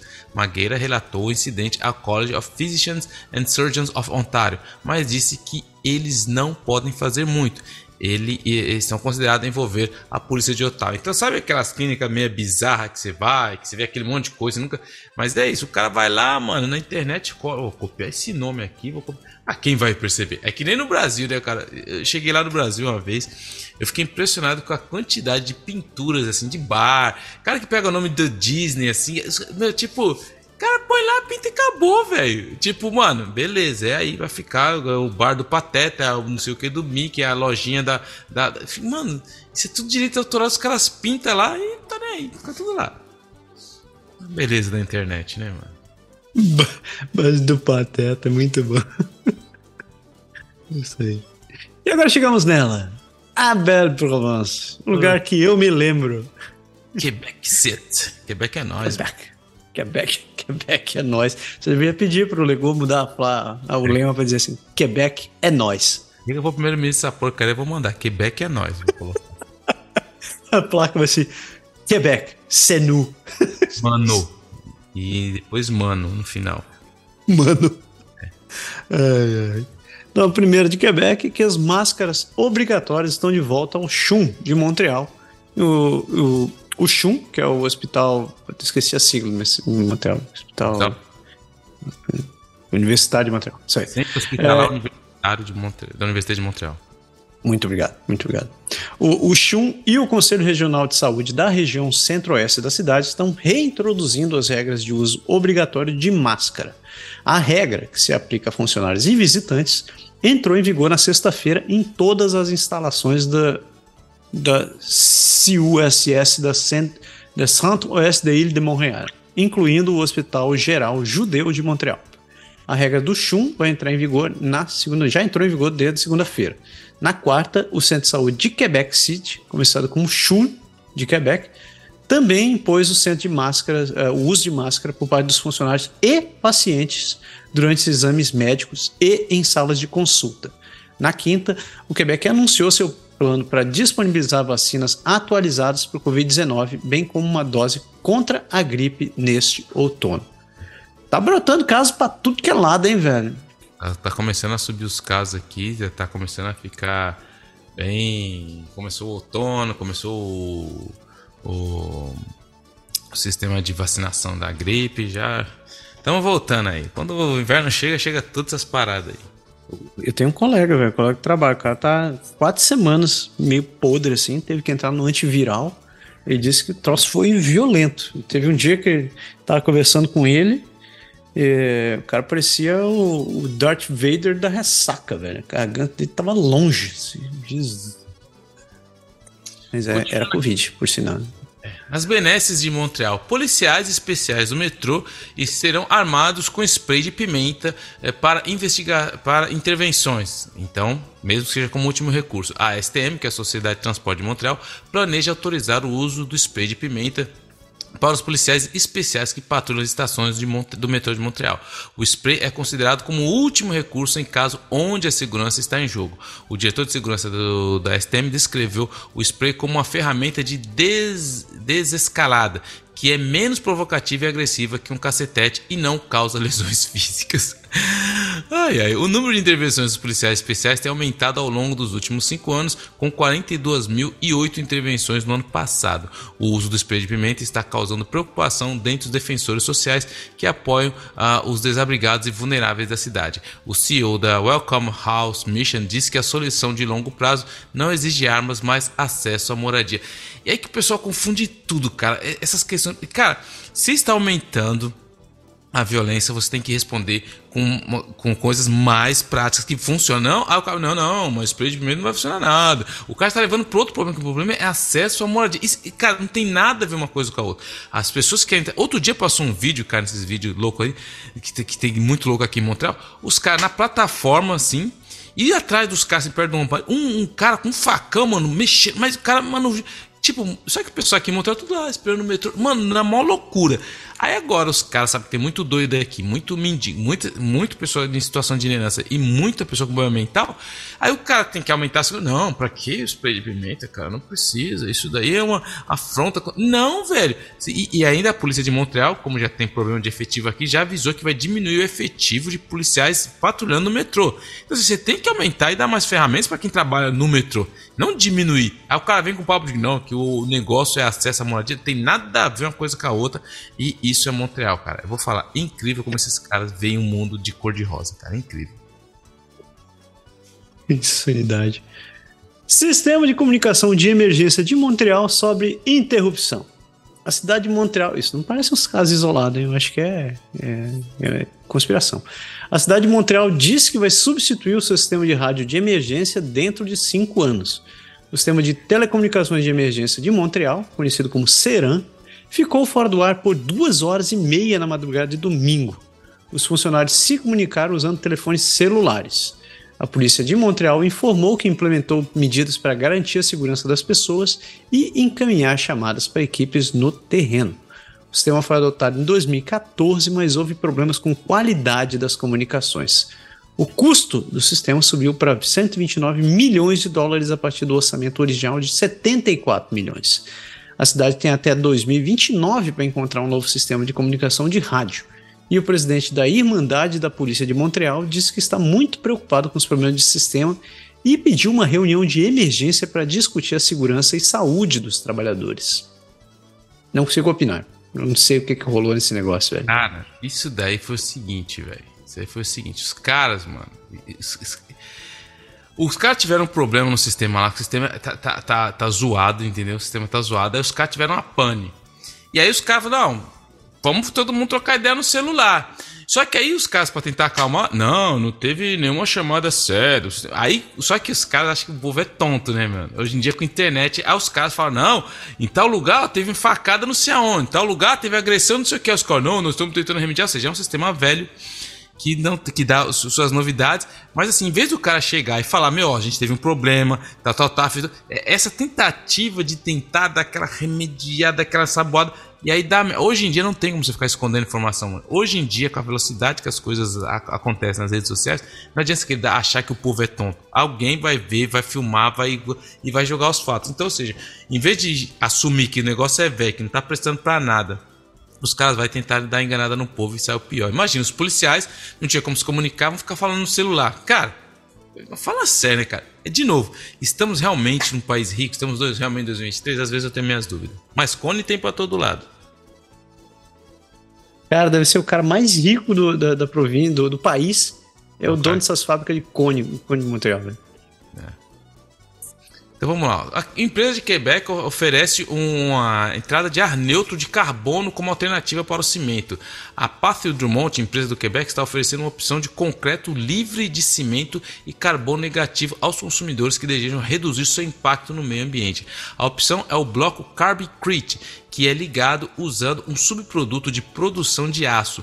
Em sua câmara de cura, o dióxido de carbono é capturado dentro dos próprios blocos. Uma análise independente confirma que os blocos capturados são carbono negativos durante todo o seu ciclo de vida. A produção de cimento gera uma tonelada de CO2 por tonelada de cimento produzida. A Patrick Drummond introduziu os blocos Carbicrete ao mercado após anos de testes rigorosos e milhões de dólares investidos em equipamentos. Apesar do preço 30% mais alto, já há demanda por essa escolha consciente do meio ambiente. A empresa tem duas câmeras de cura de que, que fabricam cerca de 2.400 blocos por dia. A empresa espera dobrar essa produção em um ano. Então, ou seja, quem quer fazer a sua. É, mas aí que tem. O negócio é 30% mais caro. Você quer. Tudo bem, diminuir seu, sua, seu, sua, o seu registro de carbono, mas você está numa crise de, de, de, de moradia.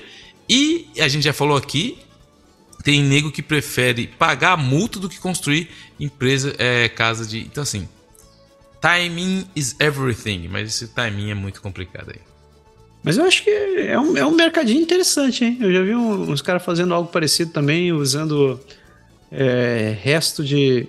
Porque você sabe que nem todo plástico consegue ser, ser reciclável, né? Tem muito plástico que você tem que queimar. Aí os caras estavam fazendo, era usando, usando é, esses plásticos, alguns plásticos que não conseguem ser recicláveis, como substituto para brita, para ah. concreto. Okay. Aí eles estavam fazendo uma espécie de uma pedra de, de, de plástico, né? brita de, de plástico, que fica mais, mais leve, fica mais barato e, e ajuda ainda na, na parte de uh, isolamento, isolamento acústico e isolamento térmico. Eu falei assim, pô, interessante. Quem, quem sabe? Quem sabe esse troço não acaba virando. Eu concordo, o lance do timing é, é importante, mas quem sabe isso daí não seja uma tendência futura. Falaram a mesma coisa do cara que. Do japonês que lançou o relógio de, o relógio de pulso digital. Né? Dizendo que ele tá sabendo, nunca vai pegar. Então, enfim. Ela de novo, ó, já dá mais uma você pede música. A WestJet, de novo, resolveu suspender voos entre Toronto e Montreal até abril. A WestJet está suspendendo temporariamente os voos entre as duas maiores cidades do Canadá neste inverno, mas planeja retornar ao serviço em, entre Toronto e Montreal na primavera.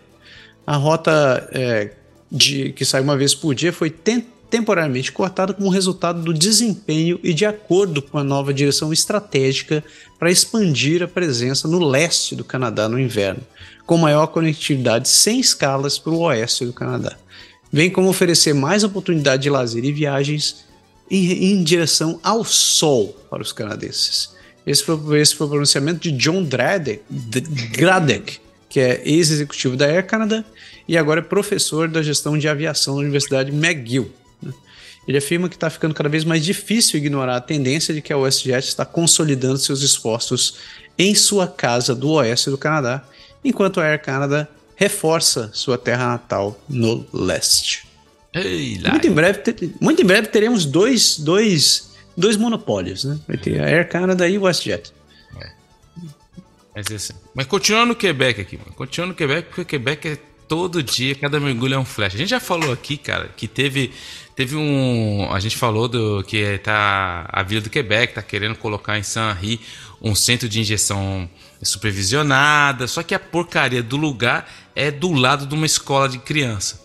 E aí os caras chegaram e falaram, mano, peraí, mano. Aí o pessoal que mora lá falou, mano, não vai dar certo. Aí os caras falaram, não, vai dar certo. Aí falou assim, não, não vai, tem tanto lugar para pôr, ninguém é contra o princípio de, de fazer isso. Mas os caras acham que não, que tem que eles têm que convidar os, os experts, né?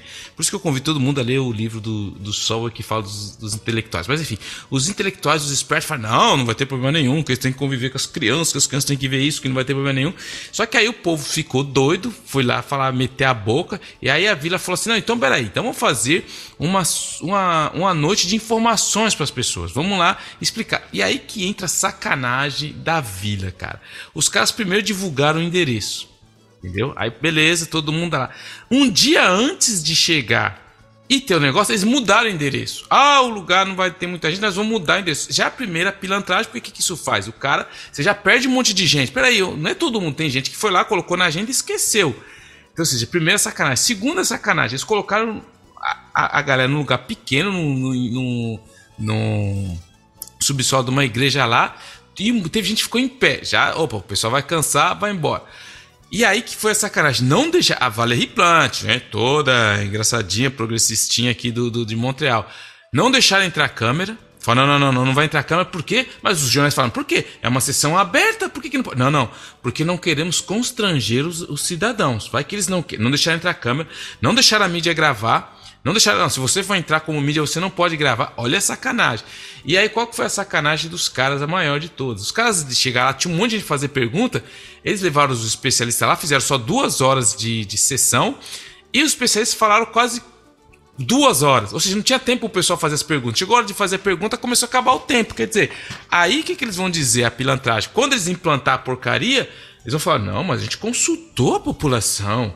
Consultou do seu jeito, né, irmão? Porque o cara quer colocar, abrir um negócio desse do lado. De novo, ninguém é contra isso. Todo mundo sabe que é, controle de danos. Isso é um outro assunto. E aí os caras falam, não, eles tentaram jogar. Quem estava presente foi que eles tentaram jogar essa a vítima. Falou, não, mas se você é contra essa abertura do centro, é porque você quer que as pessoas. Não, ninguém. Não, ninguém. É. Eu duvido, só que essa é um lugar de pessoas desfavorecidas, não vão abrir. E eu duvido, eu duvido que eles iam achar querer ia deixar abrir um lugar desse se fosse do lado do colégio Brebeuf, que é um super colégio de rico que tem aqui, ou se fosse lá no bairro de Outremont. Eu duvido que eles iam abrir. Eu duvido e duvido que ia fazer desse jeito. Então, achei mó sacanagem, Valérie Plante, mas a hora dela vai chegar, porque Montreal, principalmente para mim pessoalmente, já não é mais a mesma. Montreal tá bem zoadinha, tá bem zoadinha.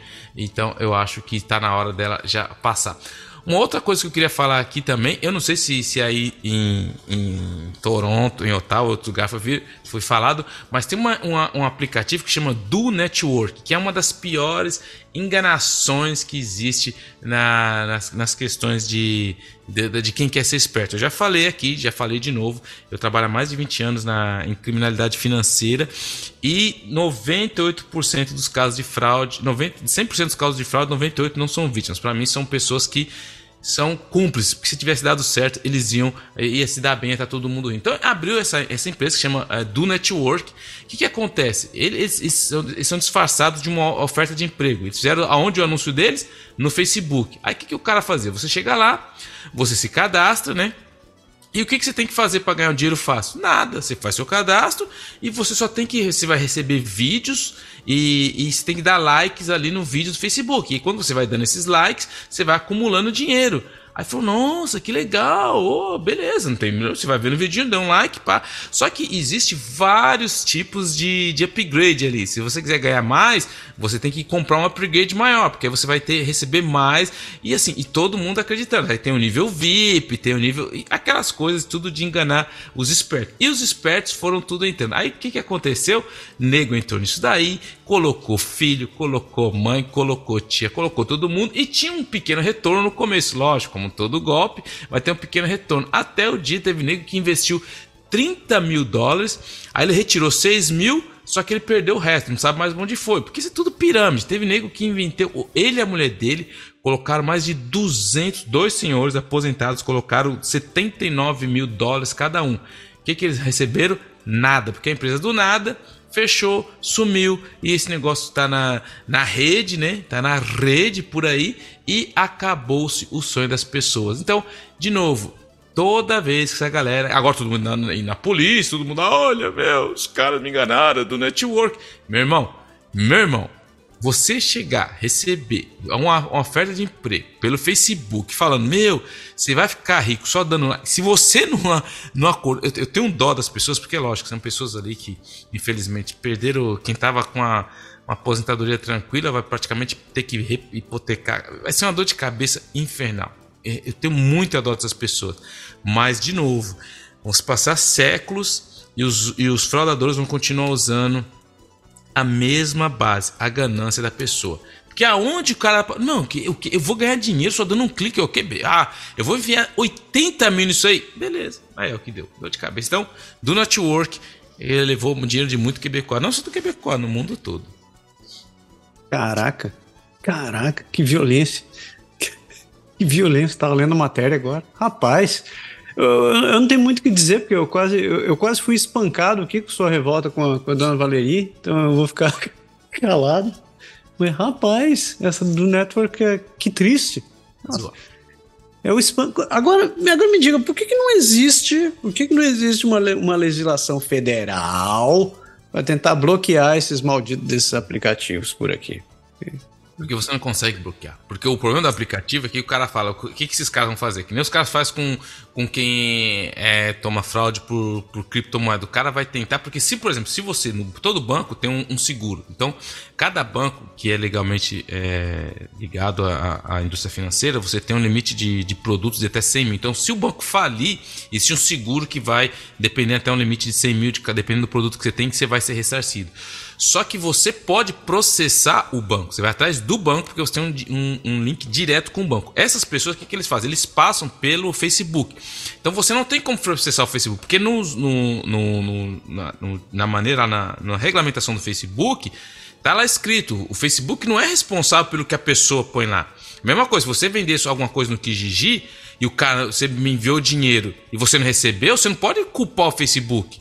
O Facebook ele é só um, um canal é entre você e o cara que quer. Ele não tá ele, não é, ele não é responsável pelo produto ou pelo serviço.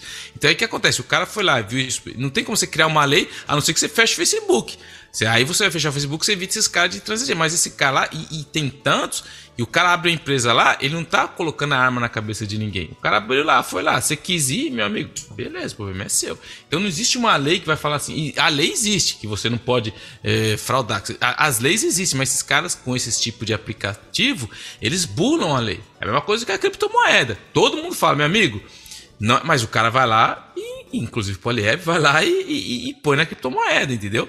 Então é isso que não tem como você parar, porque não é o, o, o gerador do, do serviço ou do, do, do, bem. Ele é só o Face. Aí o cara vai, que, que nem a galera que tá tentando processar um outro, um outro caso de fraude que a gente falou que teve aqui, que o cara também investiu milhões aí pelo Facebook. O cara tá tentando processar o Facebook porque o Facebook permitiu que o cara colocar Cara, mas de novo, não foi o Facebook que foi lá e falou pra você, vem aqui. Foi você que foi no Facebook, é que você entrou no busão. Você entrou no busão, você entrou lá, você esqueceu sua carteira, você vai perder sua carteira, alguém levou, você não pode chegar, ah, vou processar a empresa de ônibus. Não, peraí. É, o ônibus é só um meio. Quem esqueceu a carteira foi você. Quem pegou sua carteira não foi o. Então é por isso que não vai funcionar. Assim a gente fecha as notícias do, do Quebec e do Ontário, a gente chega em direção ao último braço, a última perna das notícias desse país, ali nas Atlânticas.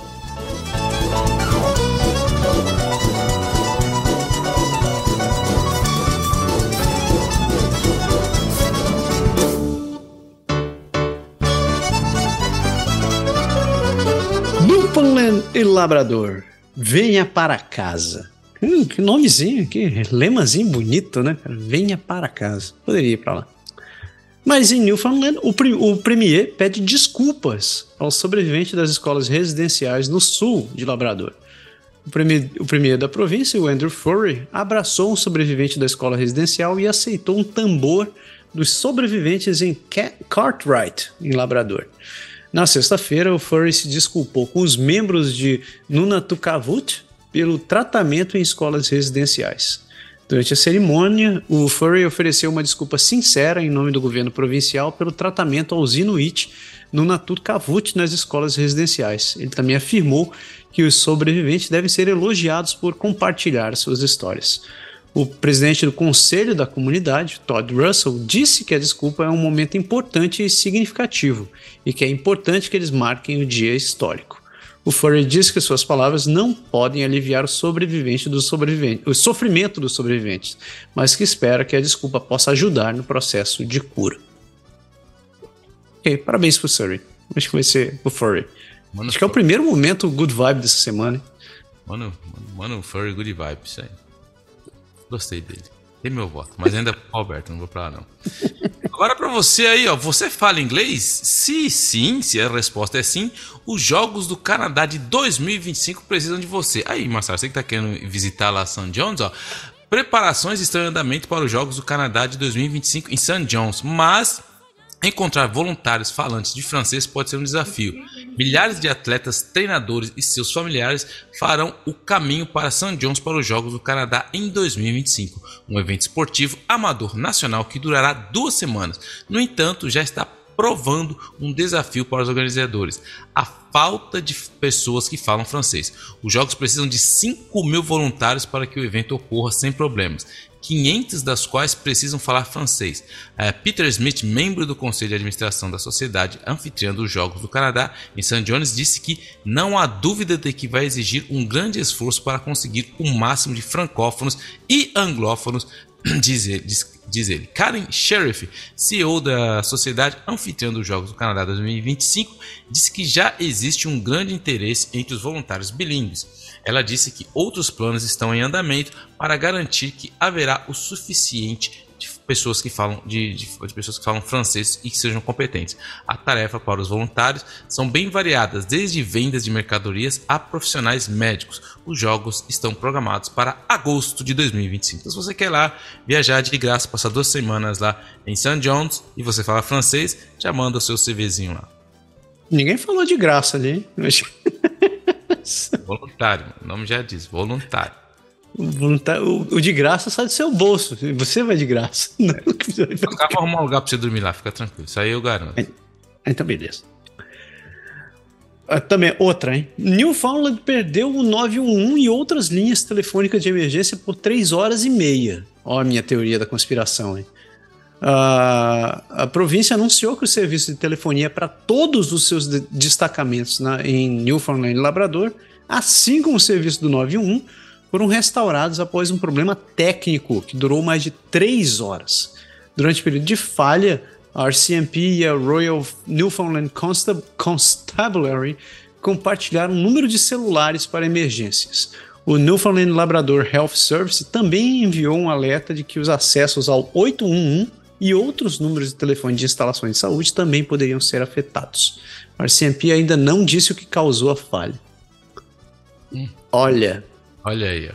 É porque o nome não apareceu, senão ele teria dito Rogers e a gente teria fechado o bingo dessa semana, mas não deu. É.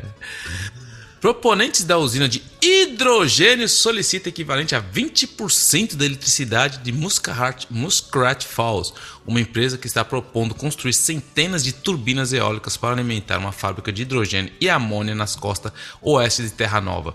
Esta fábrica teria capacidade para produzir 155 megawatts de energia elétrica, o que equivale a cerca de um quinto da energia produzida na usina hidrelétrica de Muskrat Falls. A Newfoundland Labrador Hydro está avaliando a aplicação de conexão à rede de World, uh, World Energy G H2 e disse que se a empresa quiser se conectar à rede elétrica provincial, ela terá que arcar com os custos. A World Energy GH2 está propondo 328 turbinas eólicas para fornecer energia limpa para a usina hidrogênica e amônia.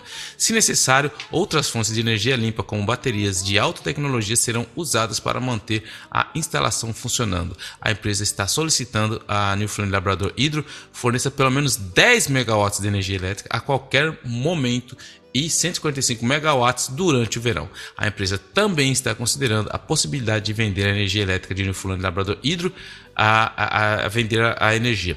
No entanto, a Newfoundland Labrador Hydro não descartou a possibilidade, mas disse que vários estudos serão necessários antes de tomar uma decisão.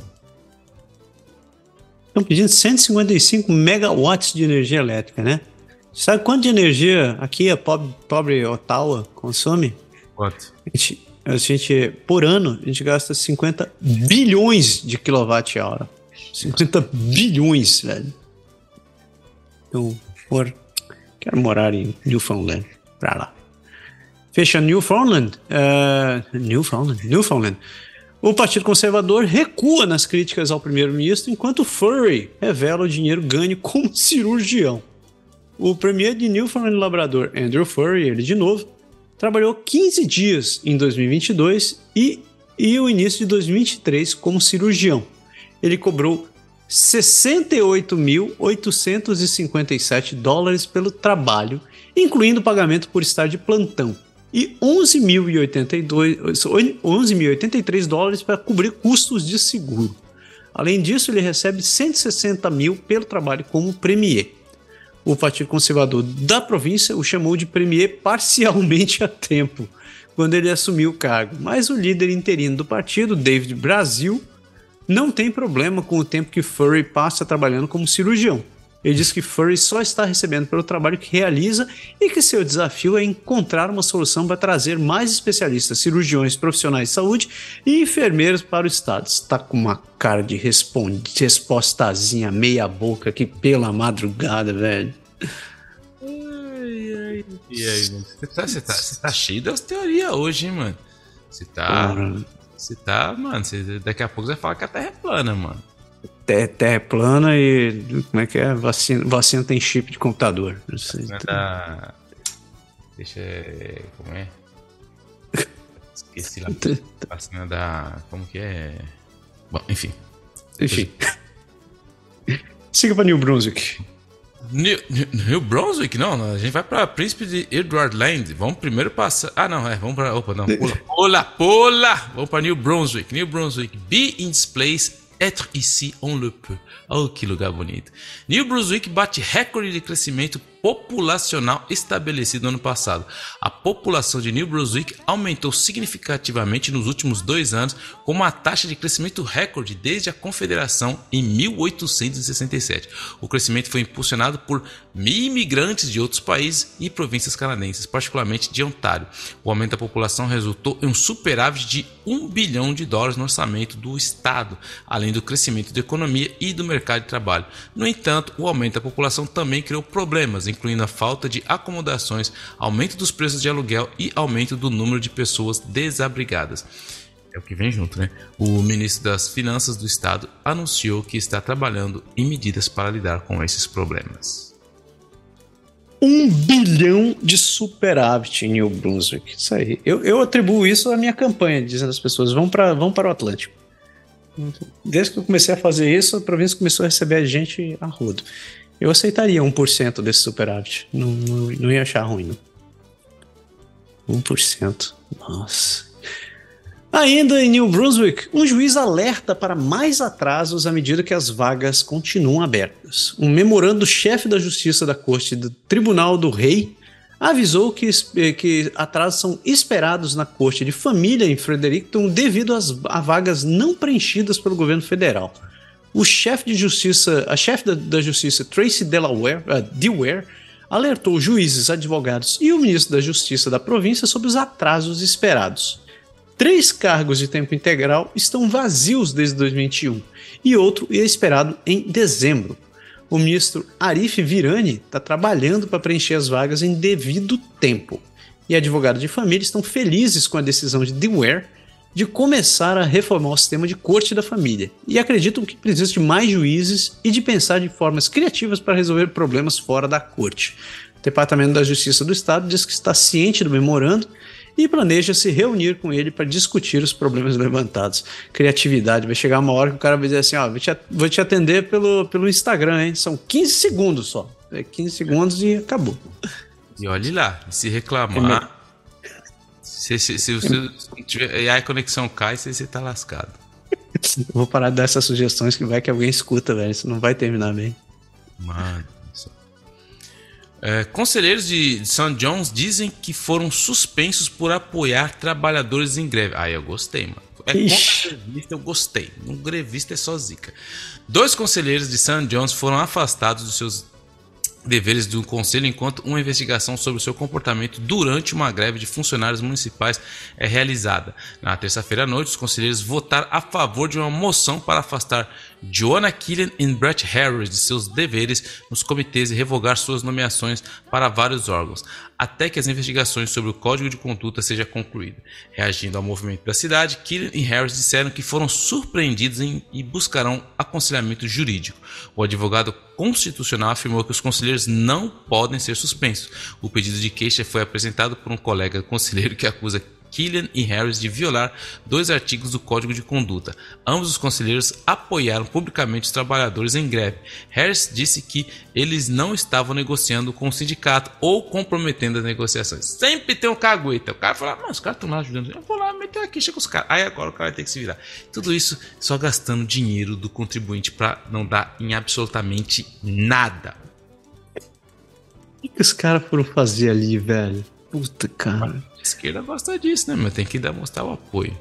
Ah, mas tem um cara aí que é candidato ao Partido Conservador que tava lá batendo, batendo panela junto com um caminhoneiro uns anos atrás. Hein? Mas ele falou que não era bem isso. Ele te explicou.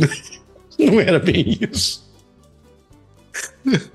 Ainda em New Brunswick, um ex-vice-procurador-geral, isso foi difícil traduzir, um ex-vice-procurador-geral se declarou culpado antes do julgamento por fraude. Assim Shukri, ex-funcionário da província, acusado de roubar centenas de milhares de dólares enquanto era advogado particular, entrou com pedido de culpa para um único crime de roubo acima de 5 mil dólares durante uma audiência na corte em Kings Branch, em Moncton. O julgamento de 15 dias estava programado para começar em 16 de outubro, acusando Shukri de roubar um total de 486.148 dólares de clientes entre 2014 e 2016. Eu disse clientes, né? É clientes. O Shukri foi desacreditado pela Sociedade de Direito de New Brunswick após uma audiência encontrar que ele havia desviado fundos de 10 clientes anterior, anteriores, totalizando mais de 720 mil dólares. Um acordo de sentença conjunto entre o advogado de defesa de Shukri e o promotor está previsto mas os detalhes ainda não foram dados. E o Shukri será sentenciado em 8 de dezembro. Eita, advogadozinho, hein? Nossa, Eita, mãe. E aí, chegamos na última província do, desse, desse paísão grandão seu. E aí, pé? Nova Scotia, Canada's Ocean Playground. Três províncias atlânticas aumentam de novo o salário mínimo para 15 dólares por hora. Três províncias do Atlântico anunciaram um aumento do salário mínimo para 15 dólares por hora a partir de domingo.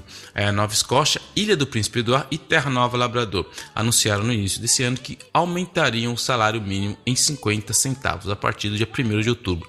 A maior mudança é em Nova Escócia, onde os trabalhadores que recebem o salário mínimo de 1,40 uh, ganha, ganham 1 dólar e 40 por hora a mais do que o final de 2022. A Federação Canadense de Negócios Independentes disse que o aumento do salário mínimo cria desafios para os pequenos empresários, como menos oportunidades de emprego, horas reduzidas e fechamento de empresas. A própria uh, a Federação Canadense de Negócios Independentes recomenda outras políticas para apoiar os trabalhadores de baixa renda, como aumentar o crédito ou isenção fiscal pessoal. Uhum, sei, e eu sou o Batman. Tem que aumentar o salário mesmo. Deixa o cara aumentar o salário do cara, pô.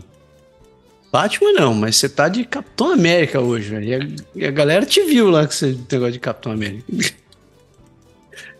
e a última notícia desse paizão grandão só é tão grande quanto essa abóbora. Uma regata gigante de abóbora vai acontecer em Shelburne, apesar da fraca estação de cultivo. O festival anual de abóboras de Windsor, Windsor West Hunts vai realizar sua segunda regata de abóboras gigantes no próximo final de semana, apesar do crescimento menor das frutas devido à estação das chuvas. O evento, que transforma abóboras gigantes em embarcações para serem corridas no porto de Shelburne, foi originalmente programado para o dia 8, 7 de outubro durante o festival, mas foi adiado para o dia 14 devido a uma tempestade prevista para o outono. Sete abóboras gigantes já foram asseguradas para regatas cinco delas vindas da fazendas Dill em Windsor. E o proprietário da fazenda, Danny Dill, diz que o clima seco em maio e as constantes chuvas de junho, julho e agosto levaram uma temporada ruim para abóboras gigantes. E algumas abóboras foram perdidas recentemente, mas o Dill disse que o show deve continuar. Cinco pessoas já se, se inscreveram na regata, incluindo um adolescente de Shelburne, um jogador de machado de Barrington e o campeão de retorno, Ryan Foley. Antes da regata, vai haver uma escultura de abóbora e o peso anual da abóbora gigante, uma competição de peso de abóbora. Também vai haver um mercado de agricultores e o food truck local. Isso será também o primeiro ano em que haverá corridas de revezamento estudantis após a regata. E qualquer um que quiser entrar em uma abóbora gigante vai poder experimentar. Eita, não tem uma notícia mais canadense do que essa para terminar essa notícia. Bora, eu passo. você, não, você não tem vontade de entrar numa abóbora gigante para nadar? Nem experimentar a abóbora de quem correu, quem, quem navegou com ela. Coisa maravilhosa. Tempero. E a gente. Que, que, que, coisa. Eu vi a notícia que teve um cara ali que conseguiu a, a abóbora mais pesada do mundo. Deu mais de mil quilos numa abóbora. Não sei se dava pra comer esse negócio, mas enfim. Mas assim, assim fecha as nossas notícias do país e a gente segue em direção à parte mais doce deste programa. Sugar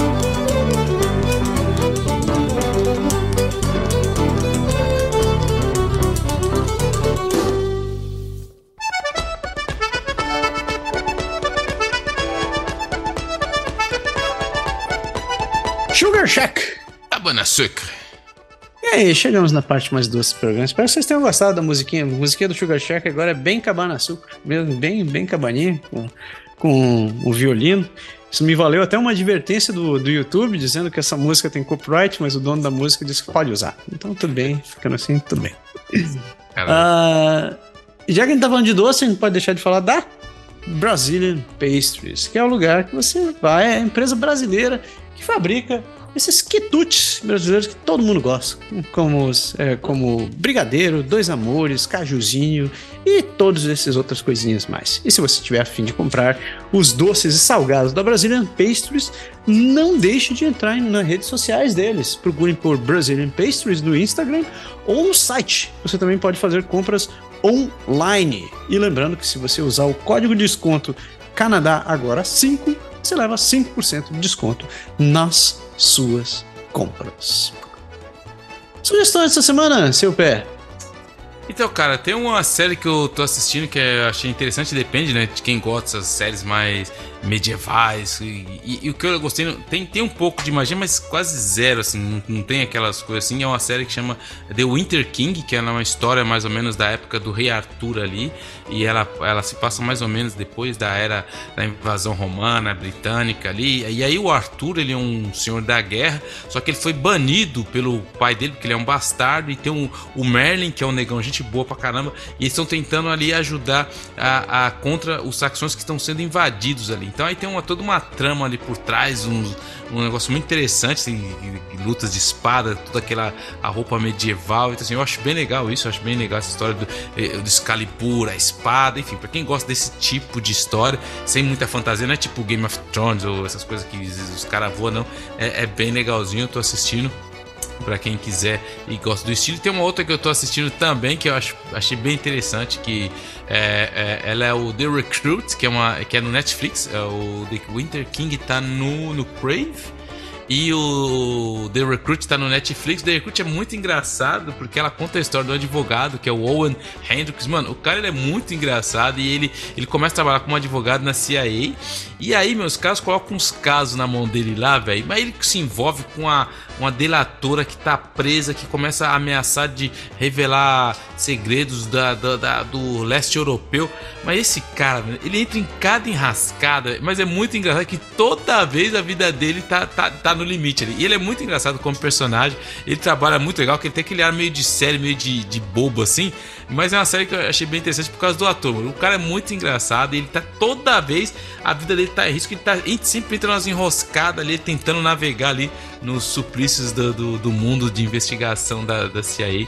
Eu achei bem engraçado essa série aí. E vai sair a segunda temporada, eles anunciaram, achei bem legal a primeira. E no final aí, quem quiser aproveitar, quem estiver em Montreal, no dia 28 de outubro, às 12 meses, vai ter um jogo feminino do Canadá e o Brasil. Então, se você estiver em Montreal, estiver disponível, é, você pode assistir no dia 28 de outubro o jogo. Eles vão estar em Halifax também, mas aqui em Montreal. Eles vão estar em Halifax no dia 31, para quem estiver em Halifax, dia 31 de outubro, Canadá e Brasil, mas em Montreal no dia 28 de outubro, quem quiser prestigiar as melhores jogadoras, porque os caras são uns. Tão, não vou nem falar que são, mas as, as minhas são de sangue bom. Você vai assistir as minhas lá? Vou tentar, vou tentar aí. Pô, a gente foi ver quando eu vi jogar aqui em Oro. É massa mesmo, cara. Melhor que Massa mesmo. É, você tava falando do Winter King aí, você, você já assistiu Gladiator, né? Com o Russell Crowe. série clássica. Tava vendo o, o, cartaz desse The Winter King aí, eu tava vendo uma cara. Aparece um cara lá gritando, né, velho? E me lembrou, tem uma cena do, bem no começo do, do Gladiator, que o Maximus ainda tá lá na campanhas romanas lá, eles estão lutando contra os, os invasores, que vem quando os bárbaros chegam ali, tem um cara que, que grita, chama, os, o, chama, chama o batalhão de bárbaros, e velho, não tem como você outra, ouvir outra coisa. O cara começa ali e grita: É assim que meu Fusca anda! Ele, isso você acha que eu tô de sacanagem? Procura lá, Gladiator é assim que meu Fusca anda. Você vai ver o trailer, velho. É, é, é, é exatamente o cara gritando. Você assim, não, não pode ser, velho. O cara falando outra coisa. Mas enfim, é assim que meu Fusca anda. Minha dica é um canal que eu descobri essa semana, que eu tô, tô viciado nele. É o, o canal é o Elhão Raiz. Eu não sei porque que eu caí nisso, mas o cara é um brasileiro, eu acho que ele é do interior do Paraná, e ele se mudou pro Japão com a mulher. E, velho, a vida dele é ficar visitando o, o interior do Japão, ficar visitando brasileiro que trabalha no interior, na grande maioria das vezes, na área de agricultura. E é muito massa. Eu vou te dizer que, eu, que eu, ele fala com esse jeitão bem tranquilo, assim, aquele sotaque paranaense bem arrastado mesmo. E todo mundo que ele visita, ele parece. Fica bem aquele jeitão é, bem despojado, bem, bem tá em casa e tal. É divertido a maneira que ele fala. E, e é legal também para ver como é que funciona esse lado da, da, da agricultura, a agricultura no Japão e, o, e, a vida no interior. E todo mundo só tá preocupado em ficar mostrando a Tóquio isso, Tóquio aquilo, Tóquio aquilo outro, assim e tal.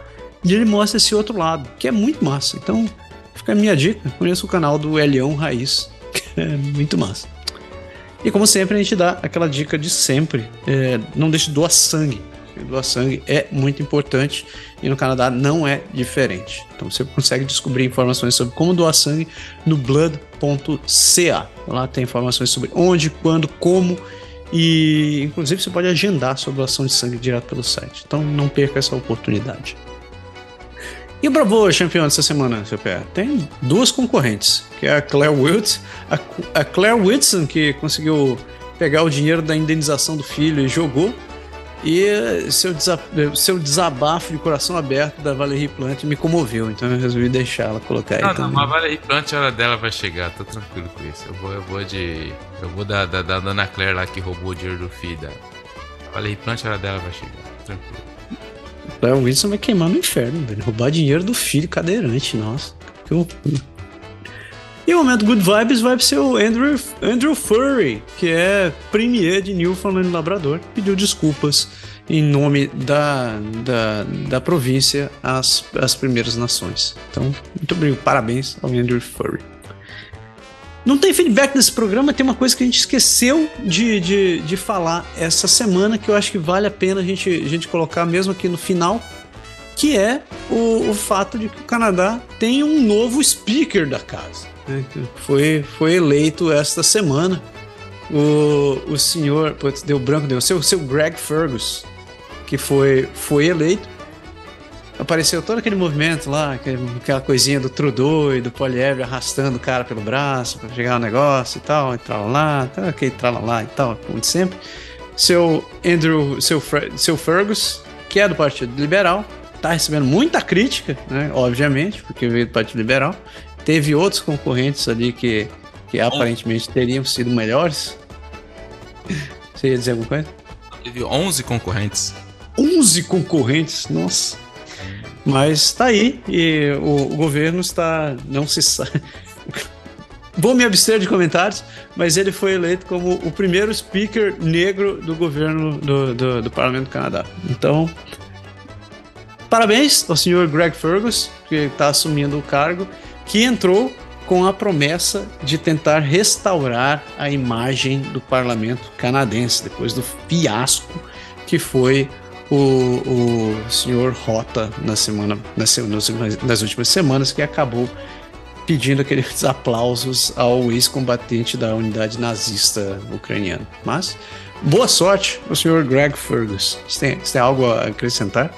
Não, eu assisti, é, era meio que previsto, ele tem muita credibilidade, porque ele, para essa vaga de presidente tem que ser o speaker, né? O presidente eles falam aqui no Quebec, a, a tradição a, britânica é o speaker. É, ele tem bastante credibilidade, por ser conhecido não muito partizan, part, né? como fala em apartidário. Partidário, é. E ele, ele foi eleito, e é interessante que assim, o, a questão de que ele é arrastado pelo primeiro-ministro e pelo chefe da oposição oficial vem do, dos britânicos, porque na época dos reis, o cara que é responsável pelo speaker, se o, rei não gostasse, se tivesse, ele mandava trazer o cara para chicotear o cara, para dar uma, uma chibatada no Zé. Então ficou a tradição, então toda vez que um novo speaker é eleito, ele é arrastado até o, o trono lá para assumir a posição, que era uma posição que não tinha muito. É, muito é muito perigosa para a vida dele. E ele chega com ele ele como presidente, como presidente da, da Assembleia, ele tem o mesmo salário que o ministro, sem ser ministro, e tem direito a um apartamento, tem direito a uma limusine, tem direito a uma série de, de, de benefícios ali. É isso aí. Fica no a gente encerra o programa desejando boa sorte ao senhor Greg Fergus e esperando que a imagem do parlamento canadense possa realmente ser melhorada nos próximos anos. Deu, né, Super? Deu, mano. Então, pessoas, uma excelente semana para todos e a gente se vê semana que vem. Um abraço. Valeu.